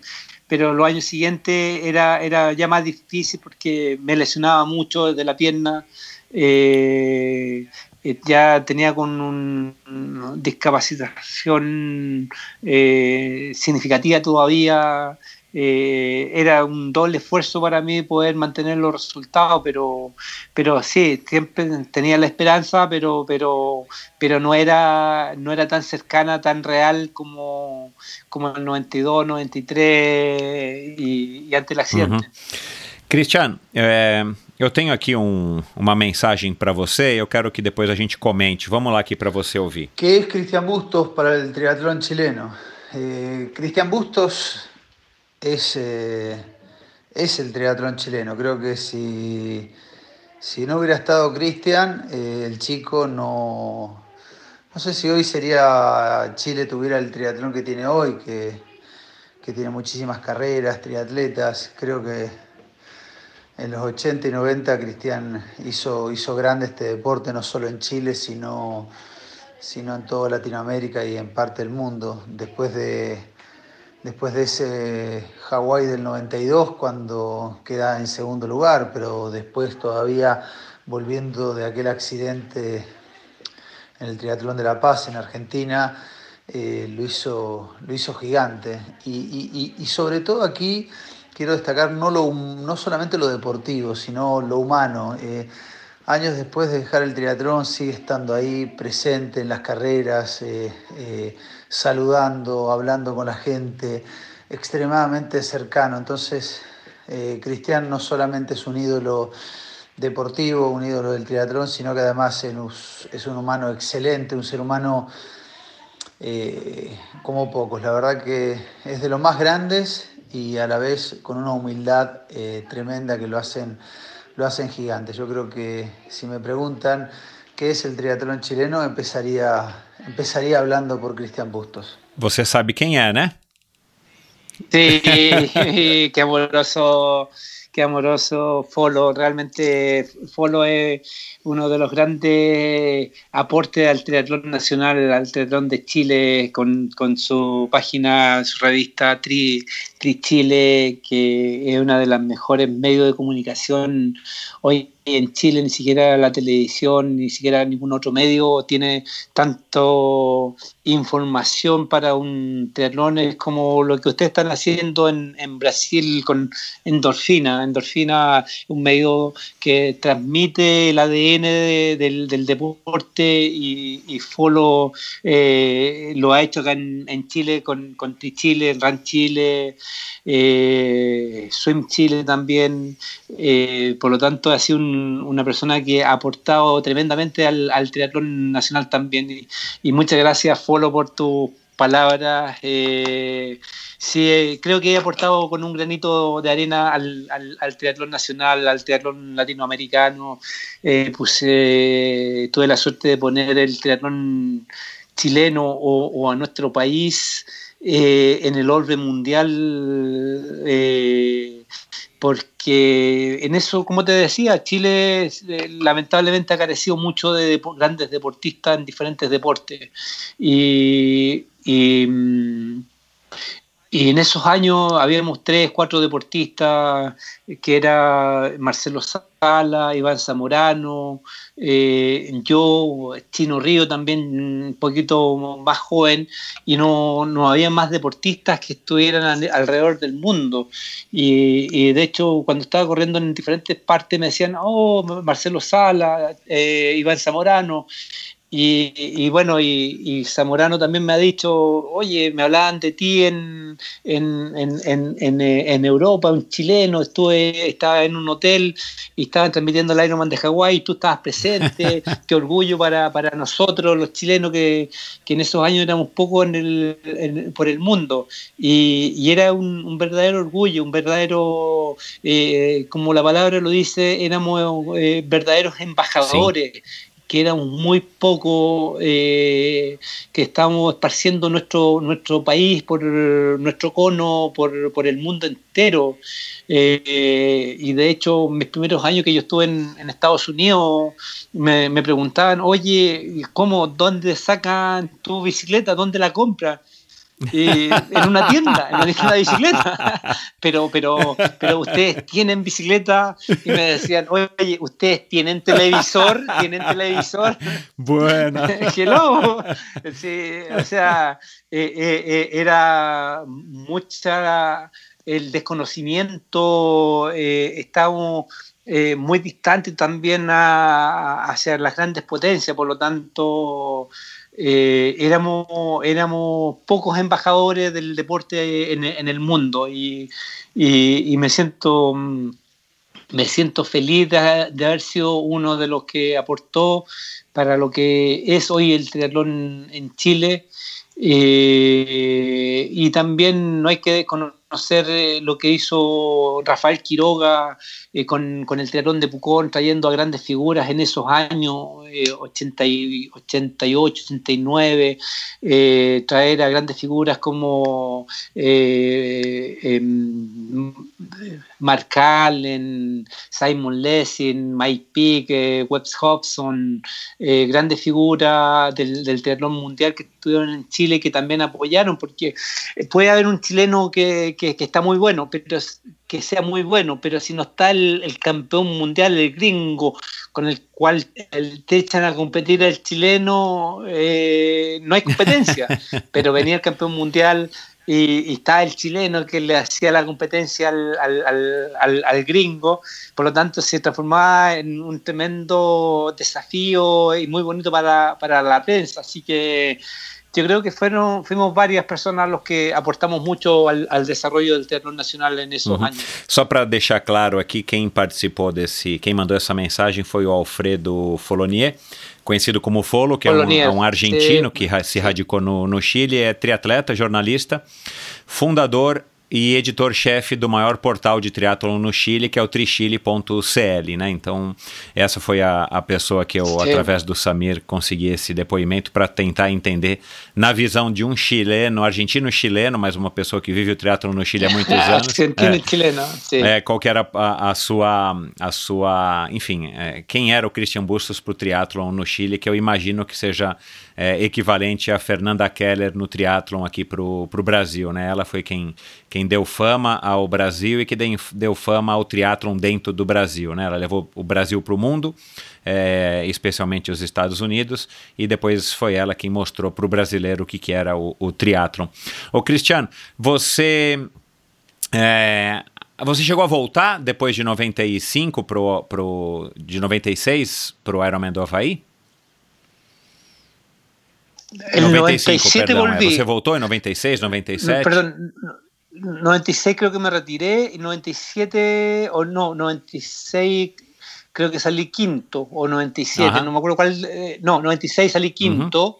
Quinto, y llegué a estar en tercer lugar en el trote y no pude mantener el, el ritmo y terminé en eh, quinta colocación, eh, que fue muy también muy bueno. boa. Pero eso fue después después ya, ya prácticamente no, no, no, no quise ir más a Hawái porque eh, estaba focalizado en otras cosas, en formar mi negocio de, empresa de, alimentos. Eh, nosotros formamos una empresa primero de barras energéticas, eh, con la idea de, de, que todo el mundo cambiara el hábito al, al, chileno. Lamentablemente no fue, no fue tan así. Eh, fue un negocio que no funcionó, funcionó bien, pero era muy desgastante trabajar con, con las grandes cadenas de supermercados y, ya me fui focalizando más en, en el futuro que, que, iba a tener, eh, viendo que la carrera deportiva era demasiado corta, empecé a, a buscar nuevas nuevos rumbos e já deixar mais um pouco de, de a pouco de lado o deporte. Uhum.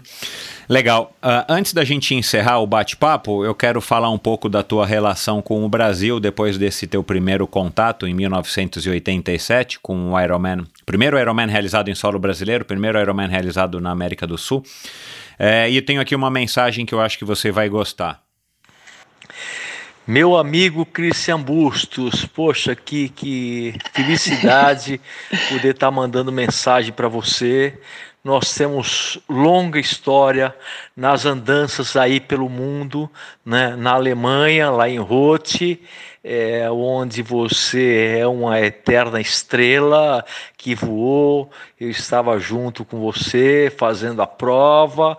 É, nos encontramos em vários lugares do mundo aí perambulando pelo teatro, várias vezes lá em Kona, no Havaí, e eu tive o privilégio de, de, de ficar seu amigo. É, eu convidei para vir para o Teatro Internacional de Santos. Prontamente você você veio, que foi uma benção grande. Eu tive o privilégio de correr ao seu lado. Fizemos algumas corridas aqui em Santos, né? Um monstro da corrida. Você é um monstro, cara fantástico.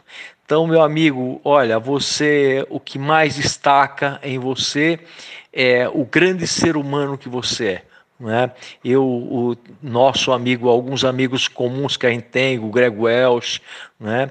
que você teve uma disputa fantástica com ele e ele sempre conversamos sobre você e sempre os olhos de todo mundo brilhava quando falava de você. Um ser humano fantástico, um atleta e, é, irreparável, um grande atleta, mas acima de tudo é um grande ser humano e um grande amigo. Tá? Então, um beijo no coração. Fiquei muito feliz quando o Michel me procurou para gravar uma mensagem para você. E sempre que puder vir ao Brasil, eu tenho um enorme prazer de te receber. Um forte abraço, fique com Deus. Grande Núbio. Gracias, Nubio, gracias por tus palabras. Sí, tengo grandes recuerdos con, con, con Nubio.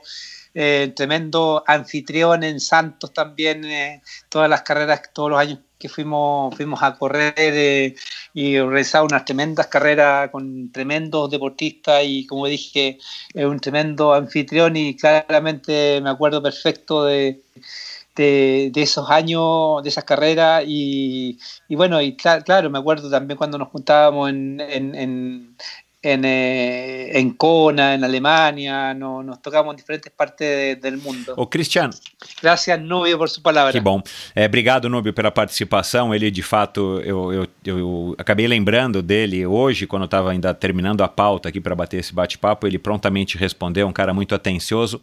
Nessa época que você vinha correr as provas aqui do, do, do Triathlon Internacional de Santos, que acontecem até hoje, embora não tão internacionais quanto já foram. É, o que, que te trazia para correr aqui no Brasil, né? Claro, o convite, a, a, hospitalidade, mas o que que, o que que essa prova lá em Santos tinha que você achava que valia a pena você vir correr uh, aqui no Brasil? Lembrando que sempre em fevereiro, né? Ela sempre é. foi no começo da, da temporada.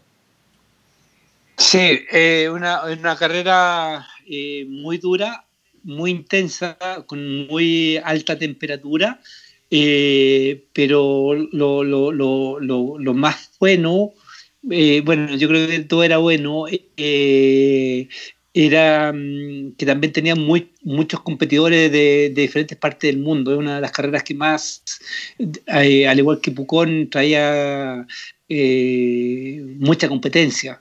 Eh, muchos europeos, eh, americanos, era muy competitiva. Eh, y como mencioné, Nubio siempre fue un tremendo anfitrión, nos recibía, nos apoyaba, eh, disfrutávamos mucho e todo mundo queria ir a, a, Santos a correr esse triatlon. Bacana. Bons tempos, né? Eu competi alguns anos lá, eu lembro direitinho uma prova, acho que foi 97, se eu não me engano, eu lembro que é, você estava lá, se eu não me engano, acho que você foi segundo lugar, enfim. Mas era uma prova mesmo que, é, que deixou saudades da maneira como ela era conduzida, com a quantidade de estrelas que ela, que ela tinha, né? Que ela recebeu, inclusive Mark Allen, inclusive Mike Pig, inclusive Scott Molina e, claro, Christian Bustos, entre outros, né? O Christian, uh, o, o, Diego ou o Vicente fazem, praticam triatlon, seus filhos? Como é que foi a, a, a experiência deles aí no contato com o triatlon ou como é que é? Eu creio que eh, a ellos no les gustan otros deportes, siempre practican deporte, pero, pero no son, no, yo creo que tiene la, la, barra, la, barra muy alta, eh, eh, porque cuando hacen deporte siempre lo compara con el papá y, y yo creo que es como que se produce eh, una presión muy fuerte de, de los niños con, con, con, con, con el pasado, con la historia. Por lo tanto, pasa mucho que no, no, no logran ser grandes deportistas en, ese deporte. Pero Diego fue seleccionado nacional de, de eh, hockey y, mi hijo Vicente también eh, eh, hace mucha... mucha natación, voleibol, pero ninguno con deporte de, de triatlón participó, el Diego participó como cuatro, cinco, como cinco años cuando eran eh, Iron Kids en el triatlón de Pucón, lo pasó bien, lo disfrutó, pero, pero não era o que le gustava a ele. Entendi. Você, enfim, você acabou continuando, em 2001 você parou, depois você ficou dois anos afastado, voltou, é, você ainda conquistou um terceiro lugar aqui no Ironman de Florianópolis. É, o, o, Fala um pouquinho aí dessa conquista de um terceiro lugar lá em Florianópolis, onde o triatlon brasileiro já estava num outro nível, com uma prova é, franquia, né? Uma prova Ironman de fato, não como era a do Dia Madruga, né? Que era uma, era uma licença, mas não era uma franquia, né? E foi uma prova que você é, perdeu apenas do Olaf Sabatius e do nosso querido bra argentino brasileiro Oscar Galindes. Oscar Galindes, sim. El, mira, una carrera que, que, yo ya no estaba tan, tan, eh, tan eh, haciendo deporte tan profesional. Lo hacía profesionalmente, pero ya no tenía el tiempo que tenía otro. Había montado una, una fábrica, eh, me producía mucho desconcentración y no era como para. y obviamente, cuando uno quiere propone un objetivo, tiene que dedicarle tiempo, dedicarle tiempo, dedicarle tiempo, dedicarle tiempo y, hasta que se logran los resultados. Pero, pero ya cuando hay otras, eh, eh, otras eh, actividades, ya el tiempo, la dedicación no es la, no es la misma, pero igual seguía corriendo bien, tenía buen, buen rendimiento, aún bastante buen rendimiento, y, me acuerdo que, que, en el trote venía pillando a, a Oscar Galinde, lo venía pillando y lo traía muy cerca, le desconté mucho tiempo y, ahí la señora de Oscar haciéndole, pero empujándolo para llevarlo a la, meta que iba muriendo, pero iba hecho iba hecho un desastre de Oscar Galinde en ese minuto eh, y, hubiese sido dos o tres kilómetros más le, lo pillo a, Oscar. Es una carrera muy bonita, muy dura ese circuito, especialmente esa subida que había, que ahora ya no existe, que se subía y después se bajaba, bajaba como en el kilómetro 33, 34 más o menos, que, era un desastre poder bajar con ese desnivel y con ese nivel de fatiga que uno ya traía. E, e foi aí que você se classificou para o Ironman do Havaí para voltar lá em 2005 ou você já estava com a vaga? Creio que sim. Uhum. sim creio que e sim. qual era o seu objetivo quando você resolveu voltar para o Havaí depois de tantos anos em 2005? Você queria de fato ter uma colocação? Você só voltou para se testar, já que você não estava mais é, com tanto tempo para se dedicar ao triatlon? Sí, mira, después de eh, después de largo tiempo no había ido, quería quería meterme, entrar dentro de los cinco primeros en, en Hawái. Me, me, igual siempre uno tiene la esperanza de poder repetir un segundo Ajá. lugar. Eh, es impredecible lo que pueda suceder, pero, pero, pero el nivel de los alemanes, de los europeos, eh, australianos era demasiado alto eh, para pretender ganar, pero siempre uno tiene la esperanza de, de estar entre los primeros lugares. Uhum. É, e você acabou deixando a prova no quilômetro 16 por conta de uma lesão, não é isso? Aham. Sí, sí, Tá. sí. Aí você nunca mais, aí você desistiu, você nunca mais quis voltar ao Havaí. No, no, a menos que pudiese entrenar muy Ah, bien y tuviera el tiempo, la dedicación para poder eh, llegar eh, bien entrenado a Hawái. Pero, pero al final mis objetivos cada vez iban derivando a otras cosas. Para terminar, eu queria te fazer aqui é, um, um bate-bola, umas perguntas é, para que você respondesse com a primeira coisa que, que lhe vier à cabeça, de maneira bem rápida. O que, que você acha? Sim? Eh, el Iron, ya, el Ironman de, de Alemania. Tá. Eu vou te fazer aqui agora é, é, quatro, quatro perguntas. E você responde da maneira. é, com, a, com a primeira coisa que lhe vier à cabeça, tá bom? Ya. Triatlon com ou sem vácuo? Raco- sin, eh, sin, Tá, sin rafting. legal. Ah, qual a lição mais importante que o esporte te ensinou, Cristiano? Perdón, ¿cuál es La, la, le- qué? la lición, la Ujú. lesión, la, la, la ensinamiento. Ah, ah, ya, en mi columna, eh, la, la- la hernia, hernia que tengo en columna. Ahn, qual oportunidade única que você teve através do esporte, que você mais valoriza? Um ensinamento.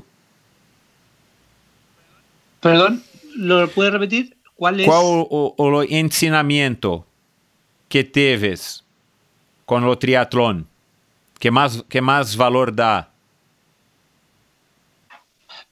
Mira, son para mí son dos entrenamientos, eh, mucho volumen ya y mucha intensidad. La- las dos muy complementados pueden lograr eh, grandes resultados. Como é que está o triatlon chileno hoje, Cristiano?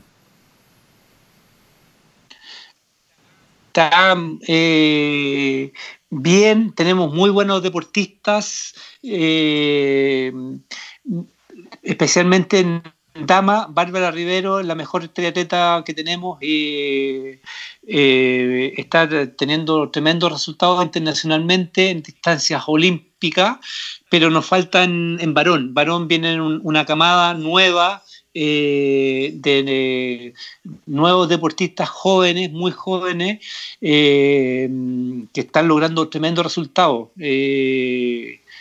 Yo, yo creo que va a tener muy buenos deportistas de aquí a poco andar Chile en distancia olímpica. Lamentablemente en larga distancia no hay muchas alternativas. Sim. Para terminar, o, como é que você enxerga o triatlon é, Ironman, né? Vamos falar aqui do Ironman, o Ironman do Havaí. É, hoje em dia, né? No ano passado, 2019, a gente teve a volta do Ian Frodeno, dominou é, a competição. É, o que, que você acha do triatlon, é, especificamente do Ironman do Havaí hoje, em comparação com a época, é, enfim, que você viveu? Yo, yo creo que la ma- mayor diferencia que hay, eh, obviamente el circuito no es, no es ya eh, la, topo- la- la topografía tampoco, el clima tampoco, eh, pero la mayor diferencia que hay es en las tecnologías, especialmente en las tecnologías para el ciclismo, tanto de aerodinámica como, como del monitor eh, eh, de que te lee, te monitorea el, el guataje, el entrenamiento que estás haciendo, que es mucho más, más exacto, eh, el cual puedes entrenar mucho mejor, rendir más y desgastarte menos. Eh, creo que eso, y bueno, en, en tecnología también de, de, de, alimentos, creo que eh, ha evolucionado mucho la alimentación y creo que esos tres puntos, tecnología en, en aerodinámica, guataje, eh, las bielas que te, que te leen la, la, la, la presión, la eficiencia, eh, creo que esas son claramente as grandes diferenças com respeito a nossos uhum. anos. É, quem é o triatleta da atualidade que você acha que, enfim, que você mais gosta pelo estilo, pela, pela maneira de conduzir uma competição, é, pelos resultados? Você é fã do Ian Frodeno? Você quais são qual é a, a pessoa ou triatleta que você mais admira ou que você acha que tem é, maior condições hoje? Bueno, Frodeno es uno de los que tiene mayores condiciones. Eh, ¿Cómo se llama el que ganó el año pasado? Patrick Lange. Eh, Patrick Lange. Eh, Patrick Lange, bueno, tiene, tiene un estilo que no se ve muy tan bonito corriendo, pero eh, avanza, avanza mucho. creo que Patrick Lange creo que es uno de los grandes deportistas que, que, que admiro neste uhum. minuto, del, del o momento. Que, o que, que os alemães têm que ninguém está conseguindo bater os alemães? O que, que ¿Cómo? los alemanes que ningún bate lo, los alemanes? Ah, eh, yo creo que la mentalidad, son muy brutos. creo que creo que son muy brutos y, y, yo creo que son una, una raza que si tienen que entrenar con nieve, entrenan con nieve en bicicleta, si tienen que hacer 200 kilómetros con nieve, con 30 grados, 35 grados o con bajo cero, eh, lo hacen. Eh, yo creo que eh, ahí es la, la gran diferencia. Eh, yo creo que la cabeza que ellos tienen son, son muy estruturados. Creo que va principalmente aí. Bacana. É, Cristian, é, o que, que você está fazendo hoje? Ainda existe o Team Bustos? Aí você tem uma marca de roupa. Fala um pouco aí para que as pessoas conheçam o que, que o Cristiano está fazendo hoje. Sí, mira, nosotros tenemos eh, Team Busto Running eh, y Team Busto Triatlón, eh, dos, dos, ramas del, del, del, deporte. Y el triatlón lo ve mi partner, que Eduardo Araya, que ha hecho un tremendo trabajo con, con el triatlón, tiene un grupo homogéneo bastante grande, cerca de 90 deportistas. Por otro lado, tengo yo el team busto de, de, de, de runners, que lo veo yo directamente, lo entreno directamente. Eh, no tenemos muchos deportistas y ahora prácticamente todos están entrenando por su lado, haciendo solamente PF y está bien, bien parado en este minuto. Eh, pero sí tengo una línea de ropa deportiva hacemos trajes de triatlón, eh, trisuit, eh, ciclismo, running, eh, natación, que se llama Athletic Sport. Es una línea de ropa que la, la, la creamos acá en Chile y traemos principalmente eh, para hacer un traje de triatlón, las badanas, el acolchado lo traemos de Italia, la silicona de Alemania, las telas de Colombia, los cierres de Brasil. Eh, y, lo, y lo armamos todo acá en, en, en Chile. Tra, tra, tra, estamos tratando de hacer mejor calidad eh, y que no tengamos que envidiar ninguna prenda de, ninguna parte del mundo, pero hecha acá en, Chile, eh, que, que, sea hecho, hecho en, en Chile. Así que tenemos una línea bastante amplia. Eh, también una línea propia nuestra, si tú ves la página athleticsport.cl, tenemos hartas prendas en la página web. Ah, legal. athleticsport.cl. sim, sim, tá bom. Legal. Christian, foi um prazer bater esse papo aqui com você. Muito obrigado por ter cedido aí tanto do seu tempo. Eu estava olhando aqui, eu acho que a gente tinha programado a, a, essa conversa para 2018, finalmente saiu em 2020.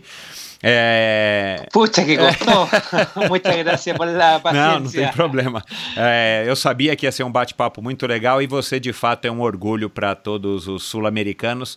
E para nós brasileiros também de saber que você, enfim, teve essa ligação tão forte com o Brasil, trouxe o seu, o seu caráter, a sua maestria, o seu, a sua personalidade para para enriquecer aí várias competições aqui no Brasil e que você teve um papel importantíssimo na história do triatlon brasileiro, sendo o primeiro triatleta, né, o vencedor do primeiro triatlon nas distâncias de Ironman realizado no Brasil, realizado na América do Sul. Então foi um grande prazer. Muito, muito, muito obrigado. Gracias. Muchas gracias. Obrigado, Michelle. Y cual usted necesite algo, no cuente conmigo nomás. Muchas gracias por la invitación y feliz de contar la historia que no, nos cautiva a todo eh, el triatlón sudamericano. Muchas gracias. gracias. Bom, pessoal, mais um bate-papo interessantíssimo, mais um convidado super legal e esse daquele, daquele convidado que faz parte aí, que, que tem um papel importante nesse mosaico de histórias do triatlon nacional que eu me propus a, a contar aí desde o primeiro episódio do Endorfina. Então espero que vocês tenham gostado. Talvez muitos de vocês não tenham, não sabiam, né, quase nada ou não sabiam nem da existência do Cristiano. Ele de fato é essa pessoa que vocês é, ouviram agora, um cara super bacana, um cara super pé no chão, um cara sincero e um cara reconhecidamente de bom caráter, um ser humano de primeira grandeza. Nós conversamos aqui, claro, sobre alguns convidados, além dos convidados que participaram, entre eles o Núbio e o Samir é, Rossolen, através dessa ponte que ele fez aí com o Folo. Eu particularmente não conheço o Folo, mas foi apresentado a ele pelo podcast do Samir, o After the Bell, né? o, o, podcast do Patagon Man. Se você não ouviu, vai lá e ouça. Um podcast muito legal. Então, obrigado ao Samir, obrigado ao Núbio pela participação. E claro, nós falamos aqui do Djamadruga, que já passou por aqui. Nós falamos é, de Oscar Galindes um pouquinho, que também já passou por aqui. Então vai lá e ouça, tá lá no, no seu celular, no seu smartphone. É, todos os episódios do Endorfina até hoje, são mais de 150 e poucos. Então você encontra aí essa, essa vasta biblioteca, audioteca de conversas muito interessantes. Então, se você está é, chegando agora, vai lá e ouça. Tem muita gente legal que já passou por aqui.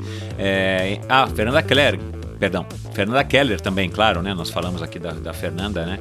É, eu acho que a Fernanda tem esse papel é, é igualzinho ao que o Bustos tem para o triatlon chileno. A Fernanda Keller tem esse papel para o triatlon nacional. Não é à toa que ela é a, a é, honrosa convidada do episódio número 1 um, e depois do especial de primeiro aniversário é, do do Endorfina, então também temos Fernanda Keller, é claro.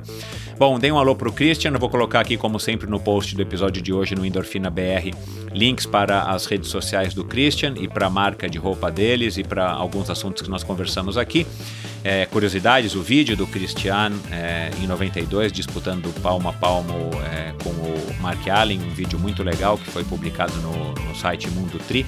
Enfim, muitas curiosidades vocês podem aprofundar o conhecimento de vocês é, no site Endorfina BR, não só para o Cristiano, mas de todos os convidados que já passaram por aqui. Deem um alô para mim, é, eu sempre gosto de interagir com vocês e saber o que, que vocês acharam desse episódio, é, quais são as suas sugestões, seus comentários, suas críticas, é, para que eu possa estar tá melhorando a cada episódio, estar tá trazendo sempre convidados é, do naipe do Christian, é, do Cristiano, perdão, para entreter vocês e para inspirá-los. Então, muito obrigado pela audiência. Vejo vocês no episódio, no próximo episódio do Endorfina, que vai ser com certeza com mais um convidado excepcional. Um forte abraço e até a próxima.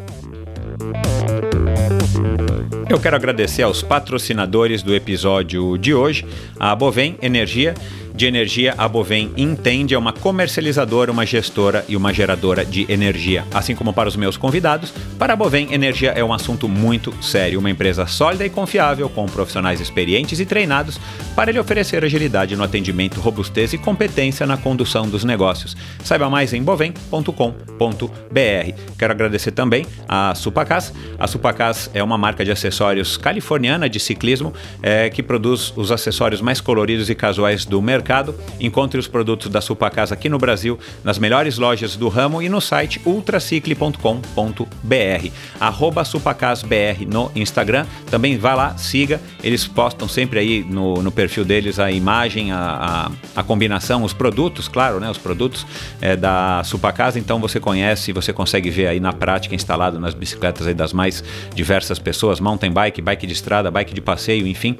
Então dá uma olhadinha lá, SupacasBR no Instagram e aproveite frete gratuito para compras a partir de 100 reais, exclusivamente para você, você mesmo ouvinte do Endorfina. Use a palavra endorfina no campo de cupom de desconto antes de finalizar a sua compra exclusivamente no site ultracicle.com.br e ganhe um frete gratuito. Esse episódio, é, todos os episódios, aliás, não esse, todos os episódios do Endorfina Podcast são editados pela produtora Pulsante. Obrigado por ouvir esse episódio do Endorfina. Acesse o endorfinabr.com, vá no post do episódio de hoje para conhecer um pouco mais sobre o meu convidado e alguns assuntos abordados em nossa conversa. Lá você ainda encontra todos os episódios do Endorfina. Siga o Endorfina BR no Instagram e confira imagens inéditas e inusitadas dos meus convidados. Participe enviando comentários e sugestões. Se você curtiu, colabore assinando o Endorfina no seu agregador de podcasts preferido e compartilhando com seus amigos.